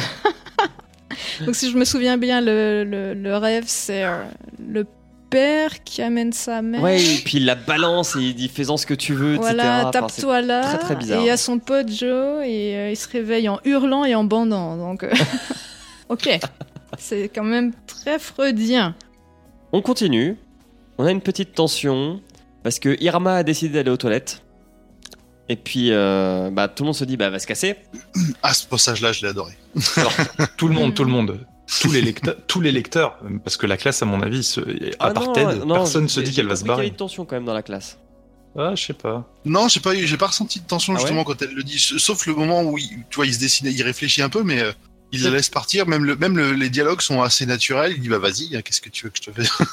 Ouais, moi, ce que, moi, ce que l'impression que j'ai eue, c'était qu'il y avait que, que limite euh, Charlie qui doute un petit peu, Ted, et puis, Mm. euh, et puis nous, les lecteurs, quoi. Mais sinon, euh, Ok. la classe, euh, je pense qu'ils sont tous bien stol- stockholmisés. Stockholmisé. Stockholmisé, t'as mis le, Stockholmisé. le mauvais endroit. Moi, je me suis demandé s'il allait la tuer ou pas, du coup. Parce que du coup, comme je- j'ai dit au début, je m'attendais à une tuerie de masse. Mm. Donc je me suis dit, ah bah c'est là qu'ils vont en tuer une. Ah bah, une fille qui va aux Bah non. ça peut être l'étincelle. Outre Surtout l'histoire que. de- Peut-être histoire de culotte, mais euh, non, c'est surtout que. Je sais pas, elle va, elle va essayer de sortir, donc. Euh, pas tuer un truc malsain, du genre, si, si, tu peux y aller. Ah bah non, c'était une blague, tu peux pas. Donc, du coup, elle revient. Elle dit, bah, attendez, euh, c'est bon, j'étais pissé, quoi. Tranquille, les mecs. C'est trop ça. Et là vraiment, enfin, c'était vraiment le- l'in- l'interaction. euh, enfin, tu vois, la, la surprise totale. Putain, elle revient quoi. Exactement. pourquoi Mm. Un non-événement. Comment faire euh, du foin sur un non-événement. Du coup, qui revient aussi Le chef de la police. On négocie que euh, dans une heure, Charlie va relâcher tout le monde. Par contre, On- C'est pas vraiment Non, on négocie, c'est Charlie qui dit euh, dans une heure, je relâche tout le monde, Ouais, foutez-nous la ouais. paix pendant une heure. C'est ça. On n'a pas fini. On n'a pas On n'a pas fini. fini, Ouais. ouais. On reste encore une heure et on ferme les rideaux. et je ne veux pas voir de lacrymo. Début de l'acte 6. Alors juste, je crois ouais, que quand même les, les, les, les rideaux, il les a tirés après le sniper. hein. Pas à ah ce oui, moment-là. Non, non, il les après. tire à ce moment-là. Il dit qu'il va les tirer. Exactement. Il demande à quelqu'un de les tirer à ce moment-là. Voilà. Ouais, ouais, il dit attention, je vais tirer les rideaux, et il prévient aussi que ça sera pas lui. Donc de pas faire de conneries s'ils veulent pas tuer n'importe qui. Mhm. Il est con en fait. Acte 6, tuer le père. Donc là, Charlie raconte le jour où il a commencé à emmener une clé à tube. Alors moi, j'appelle ça une clé à pipe, mais bon. J'ai toujours- du vocabulaire technique de bricoleur. J'étais j'étais pas 100%, euh, 100% convaincu de savoir quel outil c'était. Ouais, bah, je, je sais pas non plus. Les clés Niveau, bricoleur moins c'est un. des L avec Ah, euh, des trous pour pouvoir serrer des boulons. Ok, je vois. Ah. Le, truc bon. classique qu'on peut avoir dans le coffre pour euh, resserrer les, pour euh, les pneus. Mhm. Et donc, il dit qu'il l'emmène tous les jours. Ça, il aime bien. Il aime bien avoir sa petite clé à pipe sur lui. Et puis il va s'en servir parce qu'un jour, euh, il y a un prof qui va lui mettre une petite choma. Alors, euh, ce qu'il va faire, c'est que bah, il va lui mettre un coup de clé dans la gueule. Et là, on, voit, on, on a bien la description des dents qui sautent. Ah ouais, ouais, ouais. Les lunettes. C'est ça. Alors, il a porté qu'un coup, mais il a l'air d'avoir fait mouche. On, on, explique. lui-même a- l'air surpris de l'avoir fait, en fait. Ouais, ouais, ouais. Il est, bah, il, il est dans une sorte de transe en fait. Mhm. Quand il commence à taper sur le mur avec le truc, à chanter des chansons salaces, etc. Ouais, euh, il fait plus que taper, il défonce le tableau. Ah putain, le pauvre tableau qui a rien demandé. Voilà, il y a un gros trou dans le tableau. Mm. Enfin, moi j'imaginais ça comme ça. En tout cas. Bah attends, puis après il y a eu Oui, euh, ça, il, bien généraux. qu'il qu'il insiste pour péter le le tableau, tableau avant, que, avant de s'en prendre frais, hein. Ça, c'est encore la mairie qui va payer. hein. Ah ouais, en plus, euh, monsieur le maire, il avait. euh, il avait prévu tout un budget. Alors, mais ça, euh, je pense que t'es même obligé de remonter à la, au À département, la sous-préfecture, quoi. au département ou à la communauté de communes. À, à La l'espèce communauté de communes. Non, non, mais c'est la mairie, c'est la mairie. hein. Et donc, euh, bah, le prof part aux urgences. Il a quatre morceaux d'os euh, qui se battent dans le crâne. Donc, euh, petite GAV, une garde à vue pour euh, Charlie. Petites excuses euh, présentées au professeur. Là, Très sincère. Qui ne lui en veut pas, Mm. il lui semble. hein. Ah, il a glissé, hein, c'est comme le sniper. En même temps, le prof, je pense qu'il avait perdu un peu, un peu de QI après, possible. après le coup dans la gueule. Et donc, une fois qu'il est de retour à la maison, il y a ce que j'ai appelé l'affrontement final. Vraiment le, le boss euh, de fin de jeu. The Last Stand. Exactement. Entre Charlie et son père. J'ai noté des petites punchlines. comme tu as bousillé ton mariage et ton fils unique, ta femme est une pharmacie ambulante. Je pense que c'est pas très agréable à recevoir de la part de son enfant. Bah, je, je- je pense pas ça que ce, je- enfin, honnêtement, je pense que le père, il en a rien à foutre de ce genre. de- Ça doit le choquer un peu, mais je pense qu'il en a rien à foutre. Ce qui, le- ce qui le choque, c'est la, la réaction vraiment de Charlie. Et puis après, ça va être le, pas le, comment dire, la domination physique qui va, qui va avoir lieu. Alors c'est vrai qu'on va commencer aux mains, on va passer à la ceinture. De la ceinture, on va passer à la fourche et à la hachette. ça escalade un peu vite. C'est ça. C'est-à-dire, passer d'une clé à pipe à la hachette, quand même, il y a quelques dégâts qui peuvent être, euh, qui peuvent être faits. Chacun prend un ou deux coups. Et puis, en fait, après, la tension redescend. Et puis, ça se finit comme ça, en fait. C'est très étrange. Ils vont pas euh, prendre une. Non, s'ils l'emmènent. euh, À l'hôpital, euh, il À dit qu'il a glissé. euh, ça passe crème.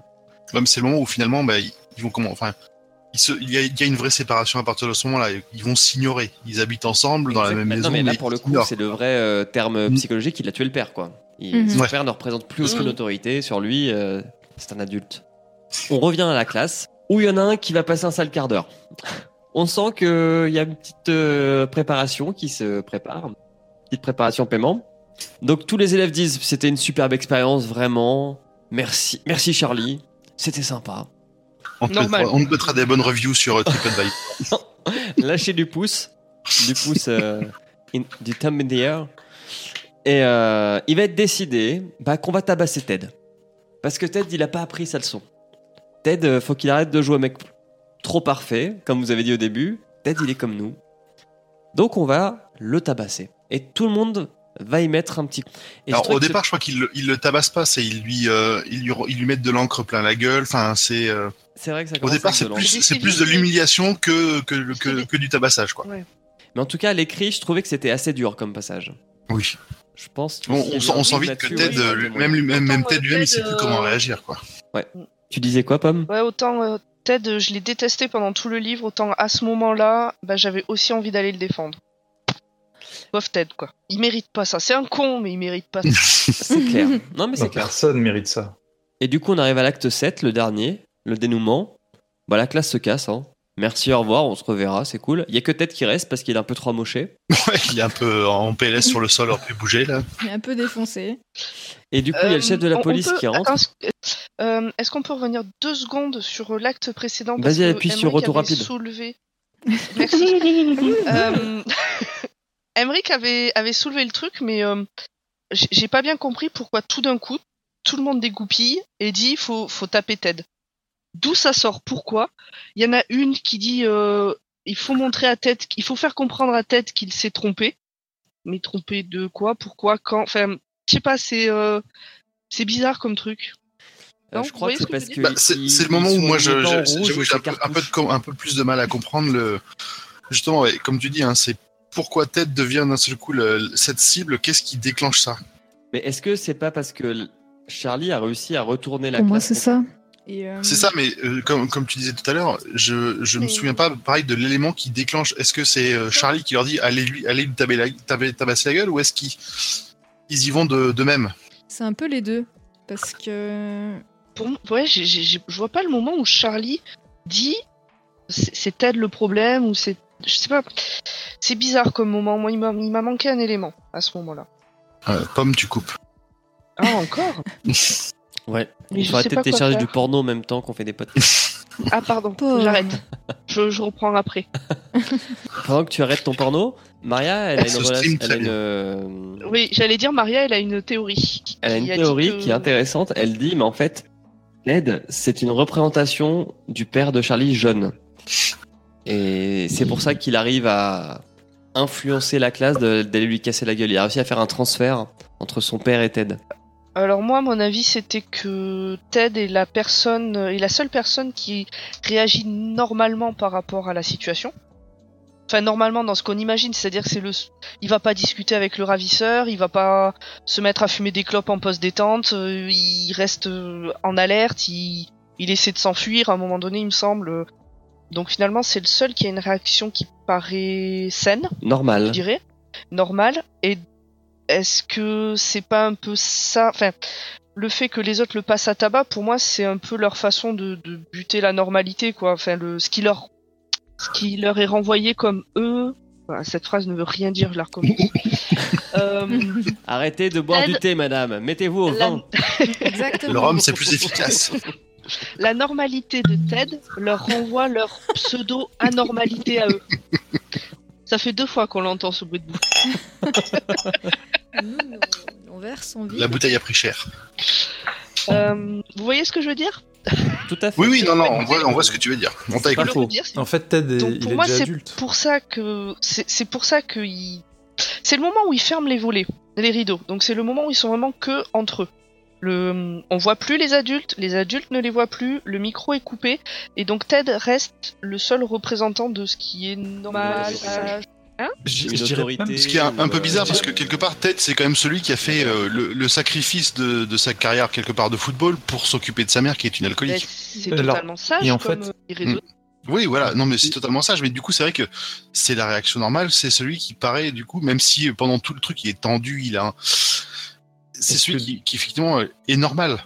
Je dirais pas normal, mais est-ce que ce Non. serait pas celui qui est le premier sorti de l'adolescence et qui est entre guillemets devenu un adulte Ouais, et mais qui du ça. coup à leurs yeux n'est Mm. plus ne fait plus partie Parce de qu'il a fait la chose sans ouais. préservatif. Aussi. non mais parce qu'il parce qu'il a renoncé parce qu'il a renoncé au football pour s'occuper de sa mère parce que Il est raisonnable, il est, il est pas, il est pas normal parce que les autres, sont- chiant. enfin de ce qu'il décrit, ils sont pas anormaux.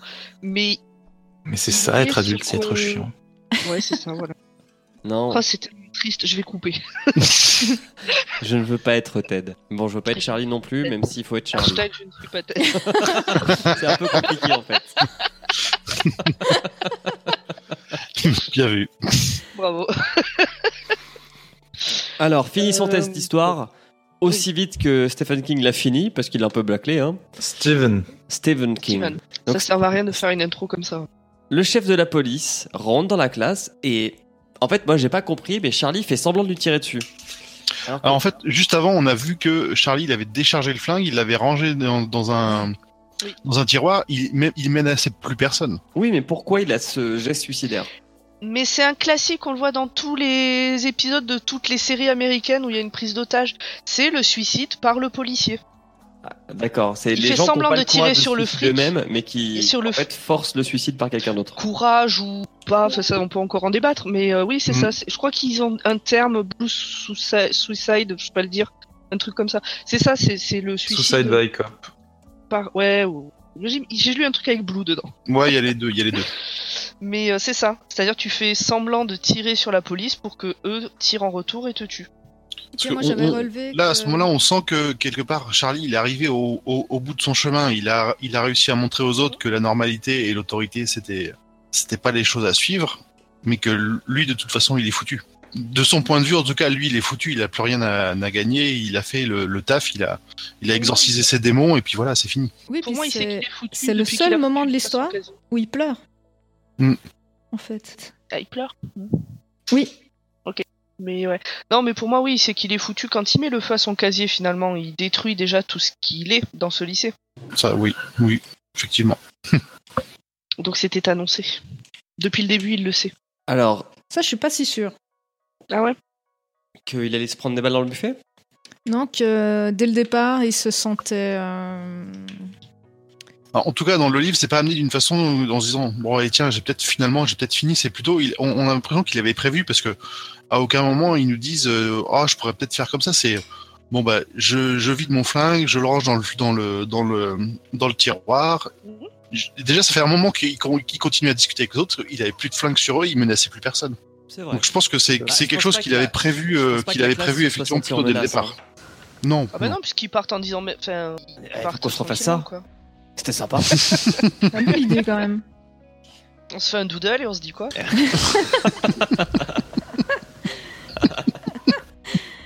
Et donc, fin de l'histoire, on apprend que Charlie est en HP. Ouais, qu'il va y rester. Et donc, il a survécu. euh, Il a survécu ouais, aux trois balles qu'il a pris dans le buffet. On apprend que Ted est en HP et que lui, il a pas survécu. lui, il a pris trop cher. Et que le reste de la classe euh, va bien. Voilà, c'est la fin. Mais Alors, il a pas je- survécu, j'ai juste euh, une petite remarque par rapport, je sais plus si c'est Charlie ou Ted qui reçoit euh, justement des, des lettres et qui se dit qu'à à un moment il a un nouveau un secret, il a un nouveau quelque chose qu'il peut garder comme s'il était en train de redevenir euh, normal. C'est Charlie. Oui. C'est Charlie, hein. qui lui écrit Mm. Charlie, ouais, C'est ça. fait de cauchemars et que c'est le tout dernier chapitre. C'est ça et qui, en fait c'est le moment où il dit j'ai- un nouveau un secret. C'était cette phrase là qui me, qui me- qu'est-ce qu'il qu'est-ce qu'il voulait dire réellement par là? Oui, ça. dit je suis à nouveau un être humain. Mm. Alors en fait, ouais, qu'est-ce qui Alors surtout que le secret, euh, il mange la crème anglaise et qu'il a horreur de ça. Il croit vrai, que je... alors, eh, je fais grumeaux. beaucoup. Alors on me donne de la crème anglaise pleine de grumeaux, j'ai horreur de ça, mais je la mange quand même. Il croit que j'aime ça. Comme ça, j'ai de nouveau un secret. Enfin, j'ai de nouveau un secret. C'est ça. Voilà. Alors, c'est un truc que j'ai pas dit dans le- mon avis, mais quand même, Stephen King est connu pour faire des romans qui finissent en queue de poisson. C'est pas le cas de celui-là. Bah, J'ai pas senti le twist de fin comme euh, tu peux avoir dans d'autres romans euh, qu'il a écrits. Alors j'en ai pas lu beaucoup de lui, donc je peux pas tout. Ouais. J'en ai lu deux quand j'étais ado. Ah non, mais alors, euh, moi, au contraire, je verrais euh, totalement un Rage 2. Ah bon? Ah bah oui, parce que... Mais Charlie sort de l'hôpital. J'ai un nouveau... Mais il raconterait quoi, Rage 2 Ah bah j'en sais rien, mais euh, moi, ce qui m'a marqué, c'est que bah, cette histoire de secret, moi aussi, il termine euh, genre « Bonne nuit, bisous, à Ouais, bientôt c'est ça. C'est fini. Ça, il faut que j'éteigne la lumière maintenant. Et donc, c'était Rage, Rage de Stephen King, De, de Richard Bachman. de Richard Bachman, c'est vrai. Mais Stephen on, King. on va y venir après à ce, ce pseudonymat. Mais avant, on va commencer cette nouvelle rubrique qui s'appelle Les questions de Maria.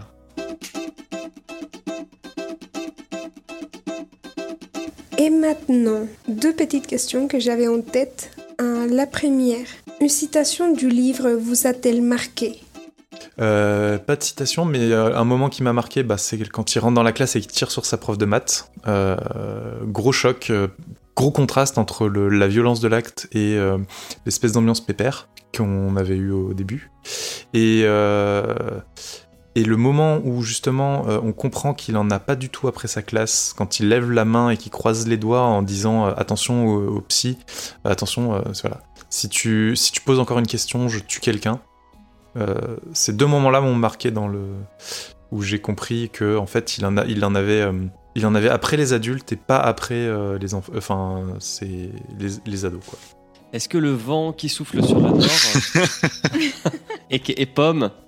Euh, alors pareil, ça serait pas une euh, citation en particulier, euh, mais c'est le- euh, le chapitre 10 qui commence par euh, la vie saine, deux points, et il, dé- il décrit pour lui euh, ce que les gens voient la comme étant la vie saine.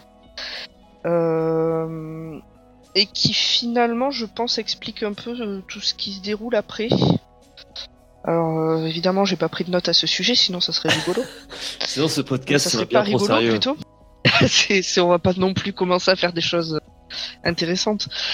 Ah là là, comment vous expliquer ça? Euh, Non mais oui, voilà, le chapitre 10. Le chapitre. Lisez le 10. chapitre 10. Ok, lisez le chapitre 10. C'est le message qui est passé. Non mais c'est, c'est un chapitre... euh, Tu veux il que je parle le pas lise de ce qui est en train de se passer. Non mais je l'ai sous les yeux.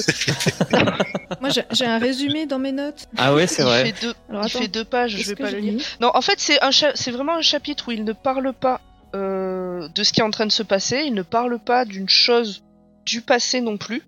Il décrit sa façon de, de voir. euh, Vas-y, Ourde. Allez, Elle prends la patate chaude. chapitre, chapitre 10, euh, moi j'ai noté qui sont nos monstres. Donc je pense que c'est ça qui t'a marqué à mon avis. Et aussi oui, qu'est-ce que ça. la vie? Merci. Voilà. Bon. Et, et- et bon, c'est en orange, euh, donc c'est important. Mais, voilà. mais je me souviens pas trop, mais je- j'imagine que c'est une critique euh, sur le système et, et qui sont nos monstres, ça me paraît important dans, dans l'histoire. quand même. Ce passage-là, oui. On ne peut qu'encourager nos auditeurs à aller À lire. lire. Ouais, on a deux oublié de dire, mais il y a quelques spoilers. Bah, c'est le, Ah pa- oui, ah oui, le- le passage où, la, où il tire sur sa prof, en fait. C'est le chapitre où, vers la, où à la fin, bah, c'est ce chapitre-là, en fait. Non, non, non, non. Il tire Ah, sur c'est sa le- prof c'est toujours dans le chapitre 10. Non, il tire sur sa prof dans le chapitre 9. Ouais. Et il reprend la dernière phrase qu'a dit sa prof dans le chapitre 10. Oui, la fameuse, Je l'ai sous, je l'ai sous les yeux, je peux te les lire si tu oui, veux. la, la fameuse phrase. Ouais. On vous croit, madame. Oui, non, c'est Posez ça. ce pistolet. Chapitre-. Moi j'ai chapitre 9, bim, Madame Underwood. Donc, euh, Voilà. Chapitre 10, la vie saine, page rien, 30. hein. Page faire un 34, truc, si vous avez un billet, monsieur Decker, qu'elle a demandé. Oui, et j'ai sorti le pistolet de ma ceinture. Je fera savais même pas qu'il était chargé. Selon. Ah ben- Madame Underwood n'a rien compris à ce qui lui est arrivé. Alors, Eh j'ai ben, pas les pages. hein, dans le chapitre j'avais- 9. Non, en fait, le chapitre 10 reprend, le, reprend ce qui se passait dans le chapitre 9 après qu'on ait la description de ce qu'il considère comme la vie saine. Ah, ça c'est Ah. possible. Ah oui, attends, j'ai deux lignes. ça en fait. participe à la violence du, ça participe à la violence du truc, en- de l'acte en fait. Oui, Mm. c'est ça. Il dit. Où en fait, gros, au chapitre 9, raison. il lui tire dessus. On, ça vient de nulle part. Le chapitre 10, ça commence sur un truc qui a rien à voir. Et, euh, ça, et ça continue avec euh, fin de chapitre 10 où euh, il reprend l'histoire et, euh, et oui, ça fait vraiment bon, euh, un, un beau- un contraste assez, assez, impress- un- assez fort. Quoi. En fait, je crois qu'il justifie ce qu'il a fait. Parce que hum, c'est j'ai raison, ce que j'ai fait est juste et sain. Donc il va avoir un, quand même euh, un dialogue assez bizarre. Mais selon lui, c'est juste, c'est la justice. Alors, si vous voulez du passage bizarre, je peux vous en donner. Allez, vas-y. Sors-nous Est-ce de qu'il y là, a du s'il te plaît. Oui, oui. Ah, alors d'accord. Ah, La fameuse euh, soirée étudiante. Je regardais Dana croiser et décroiser les jambes. Quelques filaments de poils pubiens, neuf tons plus foncés que les cheveux décolorés, s'étaient échappés de leur prison de dentelle. J'avais jamais bandé comme ça. Je crois que je banderai jamais plus comme ça. J'avais un engin assez gros pour faire du saut à la perche avec. Qui écrit ça? Dans le, dans le même chapitre, enfin, je sais pas si tu veux continuer. Mais- Alors, Alors, avant, je te juste pour faire. finir. Il finit par Je commençais à me demander si l'appareil génital mâle pouvait exploser. On, on notera quand même qu'il est, il est un peu spécialiste de la coloration. C'est c'est quand même un détail très très important, hein, je trouve. 9 tons plus bas. plus haut. 9 tons, franchement. Après Fifty Shades of Grey, tu as 9 tons de foufoune. quoi. 9 tons de poils. Non, mais alors, dans, dans le chapitre que tu as cité, euh, un peu plus loin, il dit que. Est-ce qu'il a un titre dans des notes? Ah, attends, je sais plus c'est où. C'est le chapitre 26. Alors, 26. Ouh, il y a beaucoup de trucs là. non, mais il y a- il y, a un truc qui, qui m'avait marqué aussi, que j'aimais bien comme euh, citation. C'est que quand il voit les poils pubiens, il dit euh, En fait, on a, on a, on a les mêmes. Ouais, on n'est on est pas si différents en fait. euh. Il n'avait pas regardé Il était une fois la vie.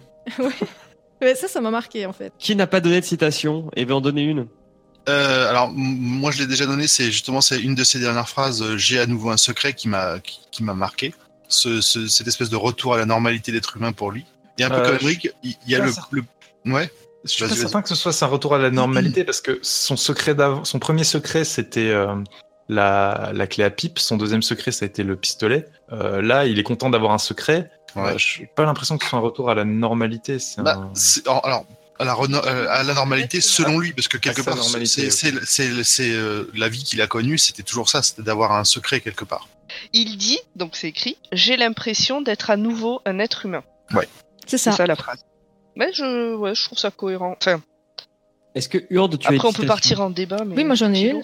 Et euh, j'ai pas été très loin en fait. Euh, C'est-à-dire au début du livre, on avait deux citations, celle de la professeure de maths et la deuxième qui est une comptine qui dit Maître, maître, sonne la cloche, mes leçons je te dirai, et quand je serai fini l'école, j'en saurai plus que je ne le devrais.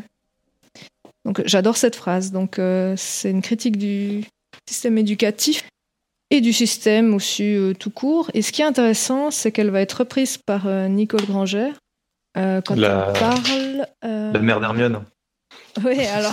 bah, écoute, écoute j'y ai pensé parce que c'est un peu l'intello, euh, l'intello de, de la classe, donc euh, du coup c'était facile. Bah, De toute façon, Underwood, euh, c'est la mère de Claire Norwood de House of Cards. hein. Ah, Tout est lié. Tout, Tout est est lié, lié. putain. Mais euh, donc, juste pour terminer. donc, c'est celle qui raconte qu'elle se promenait avec sa cousine, je crois, que, à Noël, que tout était beau, puis qu'un gars passe et lui dit euh, T'es un beau con. Et, euh, et elle. euh, Ah oui, cette- j'avais oublié ce moment. Oui, oui, alors c'est, oui, très étrange. Et euh, elle, elle dit un truc qui, qui, qui, qui est ouf. Elle dit, euh, alors là, c'est, avec mes mots, mais euh, l'intelligence, c'est comme le sexe. On essaie de te le faire rentrer, mais par des trous différents. et euh, d'où la délicate belle- expression se faire entuber, quoi. Enfin, moi, j'ai trouvé ça, j'ai trouvé ça malade, quoi. Et c'est un peu, euh, c'est un peu vrai quelque part. euh. Enfin bref, moi j'ai trouvé ça ouf. Est-ce que vous voulez la deuxième question de Maria? Allez, go. Allez, Mais j'ai oui. pris la note sur mon Mais oui. ordinateur. Est-ce que vous avez un personnage que vous avez beaucoup aimé, que vous avez pas du tout aimé, ou à qui vous vous êtes identifié? Mhm. C'est compliqué. C'est une question compliquée. Moi, je veux bien commencer si vous voulez Vas-y, ma lancée. ouvre le bal. Euh, difficile à dire. Euh, non, mais là, c'est parce que je lis mes notes. Merci. Ça dépend. Non, mais ce que j'ai trouvé, Ah, ça dépend, ça c'est dépasse. que. Donc, moi, la majorité des, des, des romans que j'ai lus, c'était quand j'étais ado. Donc, euh, ça me parlait beaucoup. Et maintenant, j'ai un, j'ai un regard complètement différent. Et je trouve. Enfin, je pense que si j'avais été ado, je me serais complètement identifiée euh, à Charlie. À Charlie. Voilà, donc euh, fuck le système, euh, entre le bien et le mal, les adultes c'est de la merde, c'est trop dark quoi. Euh, Par contre, euh, maintenant, vu mon âge avancé, que je ne citerai pas, euh, je Avancé, on va dire. personnage préféré c'est Ted. Euh, Ted, c'est le vrai héros de l'histoire en fait. On voit Donc, comment ça finit. hein. Voilà, bah justement. Donc il est bon chic, bon genre, médiateur, euh, médiateur, tout pour lui. Et euh, c'est justement pour ça qu'il va se faire défoncer. Donc euh, c'est un peu... Ouais, donc moi je serais plutôt Team Ted. Team Ted. Voilà. Mais à 37 ans. Si j'avais 16, je serais Team Charlie très fortement. Ok. Est-ce qu'il y a quelqu'un qui est Team Cracra? Non, pas du tout. Bah, il moi, il m'a fait un peu pitié, Cracra. J'ai de la pitié, sympathie oui. pour lui. Ouais. J'ai de la sympathie pour lui. Après, euh, est-ce que je m'identifie? Est-ce que je le sais mon préféré ou mon Non, je pense pas. C'est juste un peu de pitié. Je pense que mon... le personnage qui m'a fait beaucoup rire et pour qui j'ai le plus de pitié, c'est le psychologue. Ah oui. Le Parce que lui, il a vraiment passé un sale moment. Ah, il se fait maltraiter. Hein. Mais quand Ouais, on voit la réaction des élèves, on a l'impression que c'était quand même mérité. Ouais, bah c'est. Tu sais, toujours quand un élève qui remporte un combat contre une figure d'autorité au lycée, euh, généralement le, le lycée est dans son, de son côté, quoi. Mm. Je vous propose de passer à la rubrique de grand poil.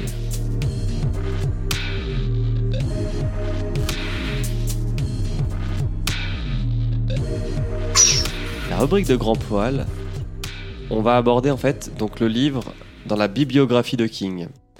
Et comme l'a très bien dit Pomme en début de podcast, c'est-à-dire il y a une bouteille de vin et demi,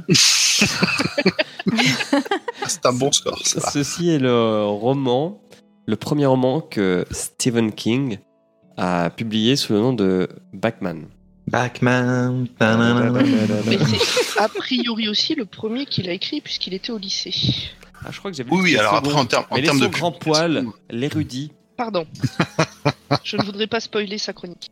Non, j'en parle pas en plus. Bah, très bien, merci. Alors, pour poser les bases, on est en 77. Euh, King est devenu un auteur euh, reconnu de best-seller avec les trois énormes succès de ses premiers livres que sont euh, Carrie, Salem et Shining. Le problème avec King, c'est qu'il écrit euh, énormément. Il, comment dire, ça, coule de lui. Le- les mots coulent, les romans peuvent être trop longs. Le, Fléau, par exemple, subira plus tard des coupes de plusieurs centaines de pages à sa première publication. Ou alors, c'est juste qu'il produit trop de romans. Ces éditeurs de l'époque euh, ne souhaitent pas encombrer le marché parce que le standard de publication était de un roman maximum par auteur pour pas avoir de, pour pas comme ils disent saturer le marché. Et King, de, de, son côté, était vraiment associé à l'horreur, mais il avait envie de s'essayer à d'autres styles d'écriture. Donc c'était compliqué de le sortir sous ce qui était devenu quasiment une marque euh, Stephen King. Donc il décida de reprendre un de ses vieux manuscrits qui s'appelait Getting It On et de le proposer à son éditeur pour publication sous un alias et il a fait accompagner ça d'une promesse de secret sur l'auteur réel. C'est comme ça que Richard Bachman est né. Avec Richard Bachman vient une pseudo-biographie, une vie qu'il qualifiera de plutôt misérable, l'histoire d'un fermier du New Hampshire qui écrivait ses romans de nuit soutenu par une femme aimante et ne pouvant donner d'interview parce qu'une maladie l'avait laissé complètement défiguré. Sous ce pseudo, King publie cinq romans de son vivant, du vivant de Bachman, précisé, donc qui seront dans l'ordre Rage, Marche ou Crève, Chantier, Running Man et La peau sur les os. Et plus tard, deux titres, deux livres à titre posthume qui seront Les Régulateurs et Blaze. Les cinq premiers romans rencontrent un succès qui est plutôt timide et euh, pas énormément d'intérêt de la part des lecteurs. Euh, Il y a quand même euh, pour le pour la peau sur les euh, 28 000 exemplaires qui se qui se vendent. C'est justement ce, ce dernier roman, La peau sur les os, qui mènera à la découverte du lien entre Bachman et Stephen King. Oh, je sais même plus le prononcer à force de- d'en parler. Fais comme moi, dis Steven. Ouais, Stephen, Ouais. Stephen Moi, j'ai de King. J'ai de la peine. Moi, je dis King. Ouais, King, je- je- j'essaie de dire ça plus souvent. Non, moi, je dis ça. c'est- Comme ça, je me trompe pas. Euh, donc, ce, euh, La peau sur les os, c'est le, le roman de, de Bachman qui fait réapparaître un élément de sur- surnaturel et qui est celui qui ressemble vraiment le, le plus à du Stephen King, du Stephen King pur jus.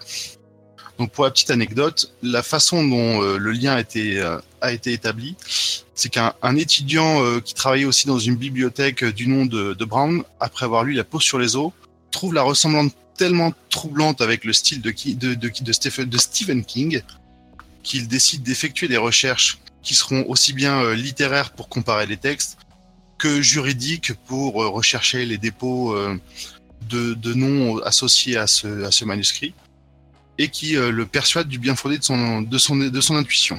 Armé de ses preuves, il écrit une, une lettre à King, ou plutôt à son agent, lui faisant part des révélations, et peu de temps après, Stephen King lui-même le rappelle sur son lieu de travail. Encore une fois pour l'anecdote, cet étudiant euh, n'avait pas laissé de coordonnées précises et euh, King lui-même a essayé toutes les bibliothèques de la région avant de finir par, euh, par tomber sur celle dans laquelle il travaillait. En même Et il a eu un... Steve Hmm Marron, Ouais, je pense qu'il a dû galérer. et du coup, il a eu un, échange assez, euh, assez rapide avec lui qui se résume à euh, Steve Brown, this is Steve King. Ok, you know I'm Backman, I know I'm Backman. What are we going to do about it? Let's talk. Et à partir de là, King a offert à, Brown une interview ex- exclusive qui révèle ce, comment cette association entre les deux, euh, entre les deux noms. Et ce fut le début de la fin pour Backman, qui mourut plus tard du cancer du pseudonyme Dixit euh, Stephen King lui-même. C'est beau. Ah, Ouais. c'est- ouf. C'est ça. Et ce qui est marrant, c'est que les quatre premiers titres de Bachman, en fait, sont plus liés à du social ou euh, du fantastique, mais pas de l'horreur. Parce que King est quand même souvent associé à de l'horreur. Et c'est vrai que La peau sur les os, c'est vraiment là où Bachman, il a, il a switché, quoi, C'est dans ça. le monde de Stephen King. Mhm. Si vous dites vite Stephen King, ça passe. Ça fait Stephen King. Petit tips. Donc, juste pour finir, euh, King lui-même citera plus tard Richard, Richard Bachman comme inspiration pour ce roman La part des ténèbres, dans laquelle un, un- le, le- le double d'un écrivain euh, finit par prendre vie. Et la veuve du, euh, de, donc de Richard Bachman, parce que King aime bien aller au bout de ses idées, découvrira par la suite deux autres manuscrits qui seront publiés sous le nom de Richard Bachman, qui sont Les Régulateurs en 96, qui sort en simultané euh, avec un livre euh, justement publié sous le nom de Stephen King qui sera Désolation, dans lesquels on en parlera sûrement plus tard dans ce podcast. Euh, les héros sont les mêmes mais dans, dans des univers un peu différents. Et un dernier roman qui sera Blaze en 2017. Et c'est pour le moment la dernière référence faite à Richard Bachman. Merci beaucoup, Grand Poil. De rien. Ça, c'est un vrai travail d'investigation. Génial. Euh, Est-ce que vous avez lu tous les livres de Bachman Est-ce que vous saviez que Bachman était King quand vous avez lu un livre de Bachman Alors moi je le savais parce que le- les premiers que j'ai lus, ça devait être, euh, je crois, Marche ou crève ou La peau sur les os, et c'était marqué sur une sur cette- c'était quand même des vieilles éditions, il y avait marqué euh, euh, Stephen King, Stephen King sous le nom de Richard Bachman. Donc euh, ça n'a pas été trop compliqué. Alors moi, je le savais ma part. Qui a parlé? Vas-y, Pomme. Je disais, moi je le savais parce que euh, le premier livre que j'ai lu c'était euh, Rage de... Stephen King et on m'a dit Hey, il faudrait que tu lises euh, un bouquin pour un podcast sur Stephen King, ça s'appelle Rage de Richard Bachman. Rien à voir. Je me suis dit qu'il y avait peut-être euh, un petit truc, Emery mais Non. sinon Ouais, moi, moi je je crois ne que je l'ai savais pas.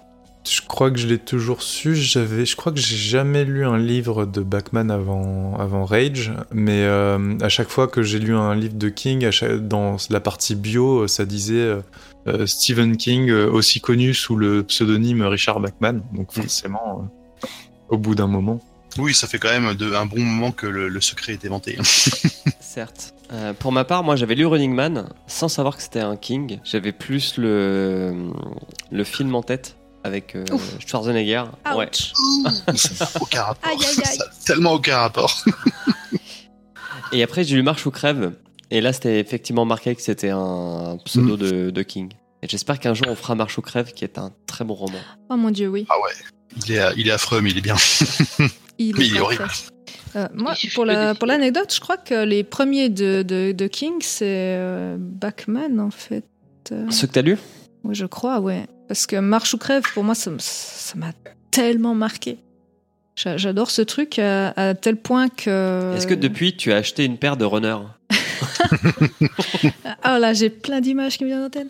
Non, mais euh, à- à- ça m'a marqué à tel point que j'ai toujours le bouquin donc euh, physique et que j'hésite à le relire. Parce que je me dis, si je le relis avec mon âge avancé, je- ça va, ça va pas me faire autant. euh, Mon âge avancé, on dirait que t'as 84 ans. Voilà. environ, environ, à petite dame. Hein. D'ailleurs, il est- il tard, hein, il faut que j'aille au lit, moi. Non, mais je l'ai je l'ai lu, je sais pas, j'avais, je sais pas, 15-16 ans. Mais ça, Ki- King, c'est une littérature qui est assez accessible. Enfin, son style d'écriture est assez accessible quand t'es Mm. ado. Très fluide, ça. ouais. Ça se lit tout seul. Et c'est pour ça qu'on. S- Stephen King, c'est de l'eau. Ne tombe pas dedans. Tu deviendras alcoolique. pour toi, Booba. Alors, euh...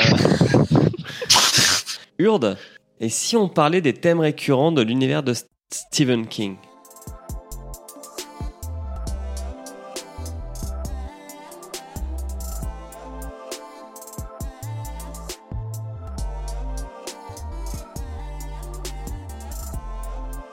Bon, alors j'espère que vous êtes prêts.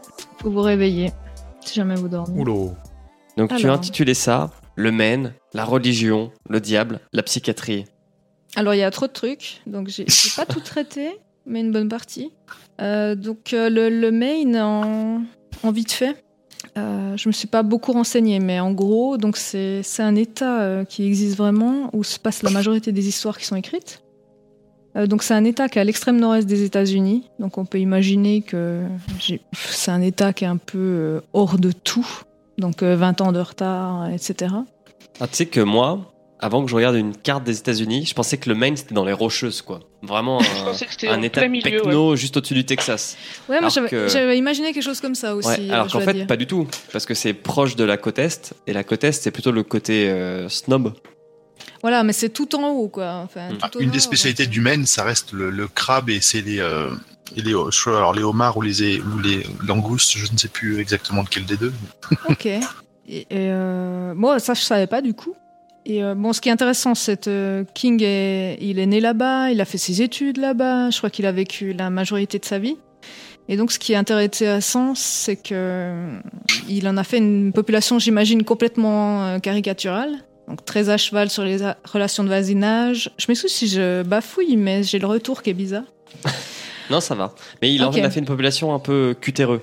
Voilà, c'est ça. Donc, euh, les personnes qui vont à la messe euh, tous les dimanches, euh, faut paraître propre sur soi, etc. Donc, je pense que c'est une façon de, de rendre un endroit ennuyeux. On en fait un terrain de jeu pour des histoires super sordides et on fout la merde, en fait. Et c'est intéressant parce que vu qu'il vient de là-bas, c'est du coup il se venge. Donc euh, moi j'aime j'aime bien ce côté Maine en fait. Et euh, dans d'autres romans, il va il va créer des villes qui sont dans le Maine existant, mais des villes euh, inventées. Alors, la ville de Placerville, où se passe le- l'histoire, n'existe pas. Elle existe en Floride. Ah bah voilà. Donc ça en fait partie. Je pense que c'est une des seules villes qui ne reviendra pas. En tout cas, j'ai pas souvenir qu'elle revienne dans d'autres romans, alors que en, Non, non, pas en général, c'est très, euh, très centralisé sur deux trois villes. euh. Exactement. L'histoire du roman est vraiment euh, un électron libre dans l'univers de King. Euh, même les, les personnages euh, seront très très peu mentionnés. Euh, moi, le, le seul nom qui m'a interloqué, c'est le nom de la prof de maths, qui s'appelle donc Underwood, qui est aussi le nom d'un des protagonistes du Fléau, qui s'appelle Larry Underwood.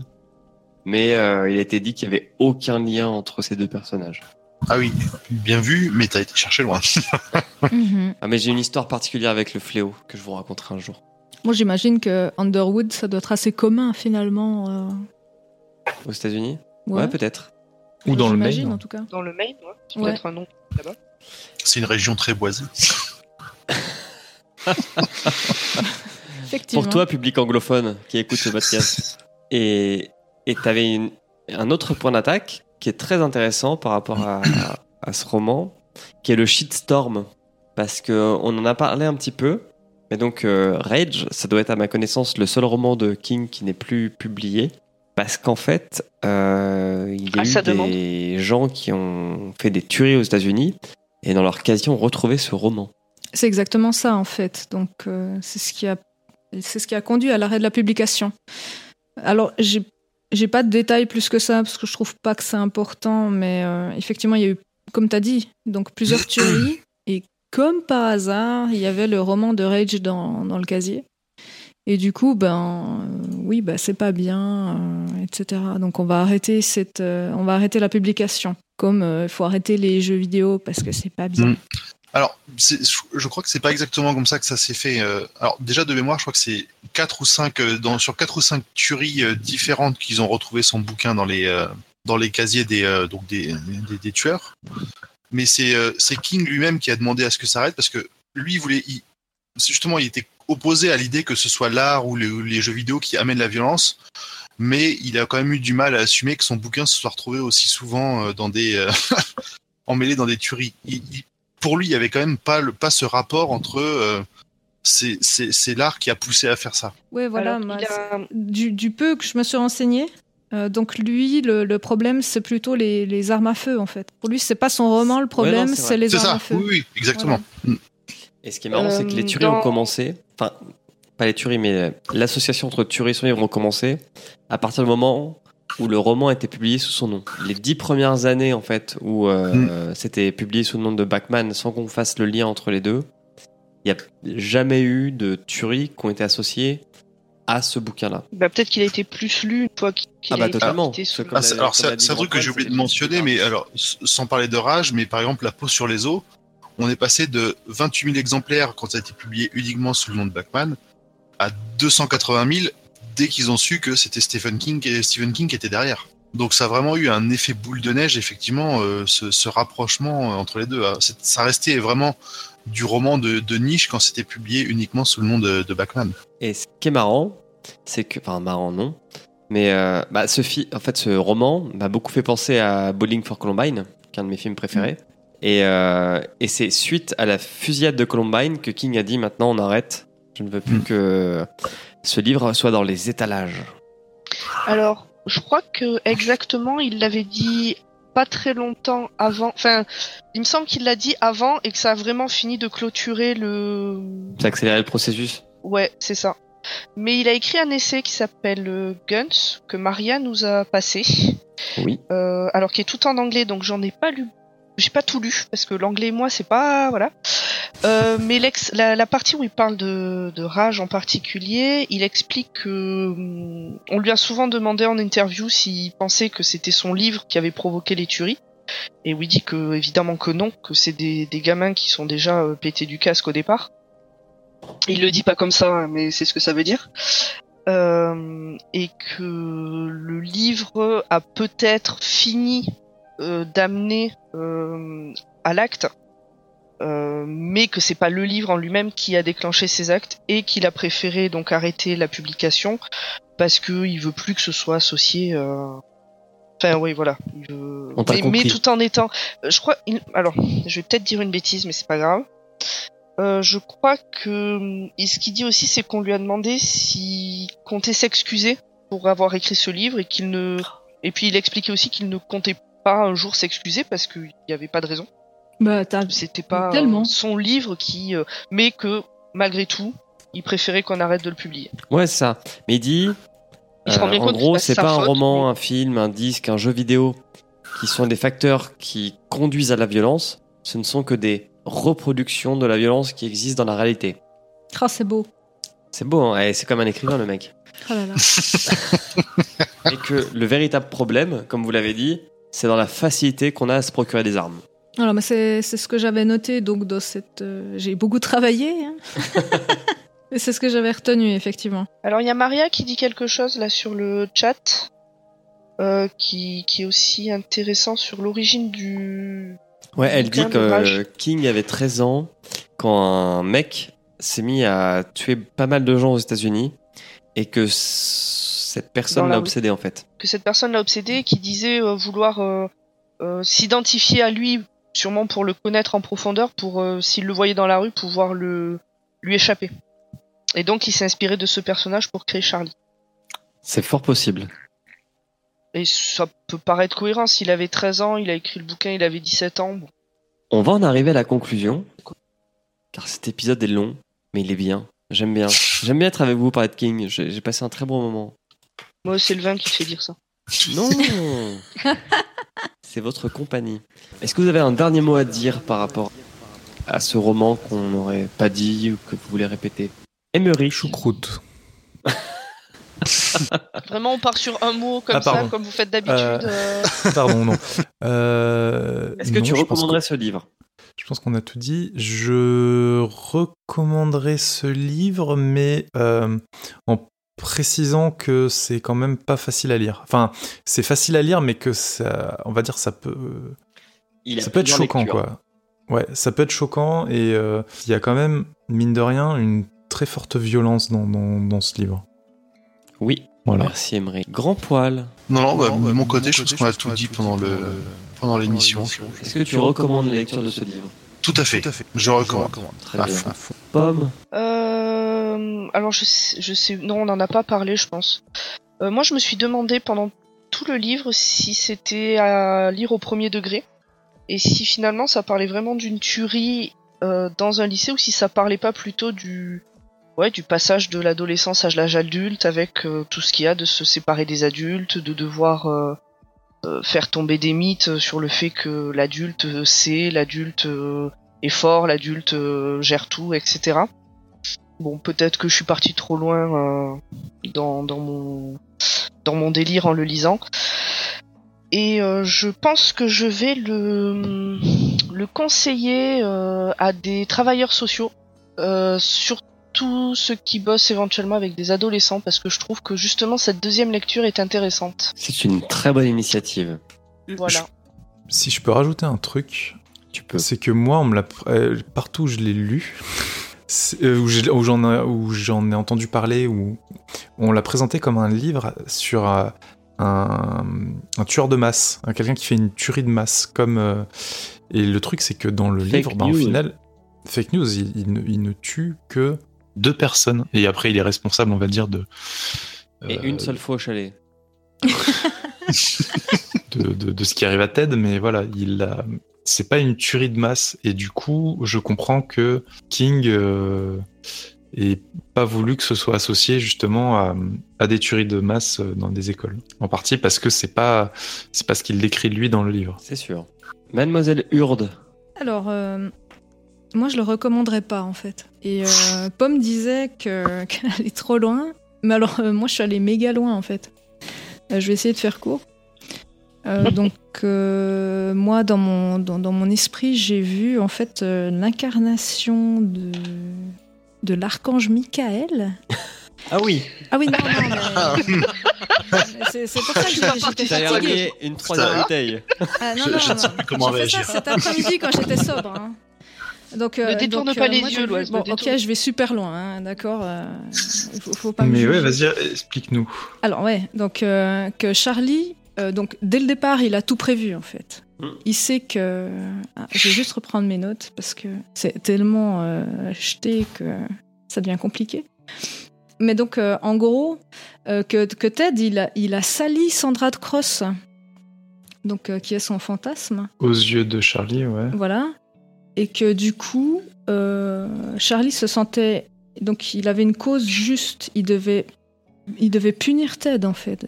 Et que lui, c'était un peu comme euh, l'archange Michael, le chef de la baston, qui va terrasser le diable. Et euh, Ted, c'est le diable. Voilà, donc euh, voilà, je, je vais super loin, moi, dans mes, dans mes théories. Donc, Pomme, toi, t'es super soft, en fait. Oui, finalement, va. Il faut vraiment que vous vous battiez, que vous mettiez des baffes à dire. hein. Euh, Non, non, mais, euh, non, mais qu'est-ce qui m'a amené là? Parce que finalement, c'est peut-être ça qui est intéressant. Euh, je vais faire court, mais il y a quand même plusieurs passages où, quand il parle de Ted, il dit qu'il a un halo qui flotte. Et ça, ça m'a trop marqué. J'étais là, mais, mais what the fuck? Et pour moi, il y avait vraiment des influences euh, bibliques qui étaient importantes. Donc, euh, donc du coup, ouais, je suis allée super loin. Et euh, aussi, toute cette problématique de ventre, pour moi, c'est toute une problématique euh, de double personnalité que je vais pas développer parce que c'est énorme. Mais euh, pour moi, complètement. Et du coup, d'avoir appris l'histoire de, de Bachmann, euh, je trouve que ça va totalement avec cette théorie de, de, de double personnalité, en fait. Donc euh, voilà, donc je ne recommanderais pas forcément, surtout par les temps qui courent, parce que on est choqué pour un rien, ouais, ouais, on peut plus rien dire. Mais, euh, non, mais Émeric, cette sors ton panneau. Je, je suis désolée, mais euh, voilà, donc je le recommanderais pas, en tout cas pour. Et là, un- le vrai podcast commence. Non, mais c'est vrai, merde, on peut plus rien dire. Mais si, mais, moi je suis quand même intéressé, je me demande c'est qui la deuxième personnalité incarnée par la chaise? C'est ça que je. Que je me représente pas bien. C'est de, de l'autre sens. Donc euh, il vomit euh, en l'occurrence. Donc c'est pas de, enfin dans l'autre sens, mais cette autre personnalité justement, c'est- pas clair. Euh, Son copain euh, Joe? Peut-être que c'est son copain Joe. Hein, C'est aussi pas. possible, hein, justement, que, que. Alors, si je reprends ma super théorie what the fuck, euh, que- qu'il a un côté peut-être angélique et un côté démon. Donc, peut-être qu'il incarne les deux. Euh, voilà, et que. je- ce... Mais là, dans ma théorie, le côté angélique, il lui donne envie de gerber, en fait. Hmm. Parce que. Enfin, c'est super bizarre. Donc, même moi, j'ai un peu de la peine à m'y retrouver dans mes, dans mes théories euh, foireuses, mais. Mais cette histoire de, de nausée, quand même, m'a- beaucoup marqué. Parce que. Donc, euh, Il est juste le- team fragile. oui et non, parce que le, le ventre, donc ça a été plus ou moins prouvé. Donc il y a une espèce, je crois, un nerf vague, et euh, c'est vraiment le centre émotionnel. On appelle même le deuxième cerveau. Deuxième cerveau, deux personnalités. Vous voyez ce que je veux dire?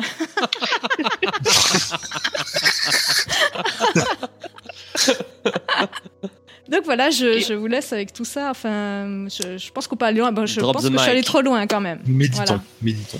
Mais du coup, je, je conseillerais pas ça, surtout pas à des ados. Euh, parce que c'est- vieux aussi, donc je pense pas qu'ils comprendraient euh, toutes les références. Mais euh, voilà, je trouve qu'il y en a de, de bien mieux de, de Bachman. Merci, Ourde. Je vous en prie. Avec plaisir pour de nouvelles théories what the fuck. Elle me regarde en disant Je vous en prie. Elle me vous voit, c'est très étrange. Alors, pour ma part, je dirais Je le conseillerais parce que c'est un bon roman, mais je ne le conseillerais pas pour entrer dans l'univers de King parce que pour moi, il est trop décalé par rapport à ce qu'écrit King d'habitude et ce qui a fait sa réputation. Je trouve que les. On a bien fait de commencer par celui-là, du coup. Exactement. Mhm. Non, non, mais bah, je l'avais pas lu. Donc c'était intéressant de le lire. J'ai pas passé un mauvais moment, je l'ai lu très vite, j'ai aimé l'histoire. Mais ce n'est pas un livre de King pour moi. Et, et je trouve ça bien en fait qu'il l'ait sorti sous un, autre- un autre euh, pseudo, parce que c'est vraiment deux univers différents. Non, je comprends ce que tu veux dire. Merci. je ne suis pas seul. Nous sommes avec toi. Ah, Je trouve, euh, je trouve ça bien parce qu'en plus, euh, moi j'ai presque mieux aimé les, les, romans, les romans pardon, de, de Bachman que de King. en fait. Alors là, par contre, on va devoir discuter de ta présence dans ce podcast. Oui, ben ok. euh, Non, mais bon. on va appeler euh, le, prince le prince Richard. Ouais, mais bon, vous auriez pas des, théories euh, de- avec Dieu et le diable et tout. Je pense que ça vous manquerait quand même. euh. Que Ah, chez King aussi, hein, euh, Quand on parlera du fléau, t'inquiète. on a pas mal. Hein, Dieu, diable, on va en reparler. hein. Et c'est ainsi que s'achève le premier épisode du roi Stephen. Stephen Steven. L'épisode 0. L'épisode 0. Du roi Steven. de ce podcast. La King Steven. Non, non, les Canadiens traduisent tout en français. J'espère que vous avez passé un bon moment. Vous autour de la table, vous qui avez un casque sur les oreilles et qui écoutez ça. Ce qu'on peut vous annoncer, c'est que le prochain épisode sortira dans un mois et sera sur ça. Petit roman de 1160 pages que nous allons nous empresser de lire pour en Oh, faire euh, la critique. Est-ce que vous avez quelque chose à ajouter ou nous pouvons finir là-dessus? Moi, j'aimerais dire euh, bonne nuit, bisous. Donc, c'est Je- ce que je dit que- euh, Charlie dans sa dernière lettre. Bonne nuit, bisous. Enfin, il dit pas Écoutez bisous. podcasts. mais- Il, Attendez, il, j'ai- il dit pas bisous, il dit bonne nuit. Mais moi, je dis, dit- bonne nuit, bisous. Il dit Et il bim. faut que j'éteigne la lumière, bonne nuit. Bonne nuit. C'est fini, il faut que j'éteigne la lumière maintenant, bonne nuit. Bonne nuit. C'est une parfaite conclusion. Ouais. Merci à vous tous. Et du coup, on se retrouve Merci dans à- un mois. À toi. Merci. Merci à tous. À bientôt. Merci. Au revoir.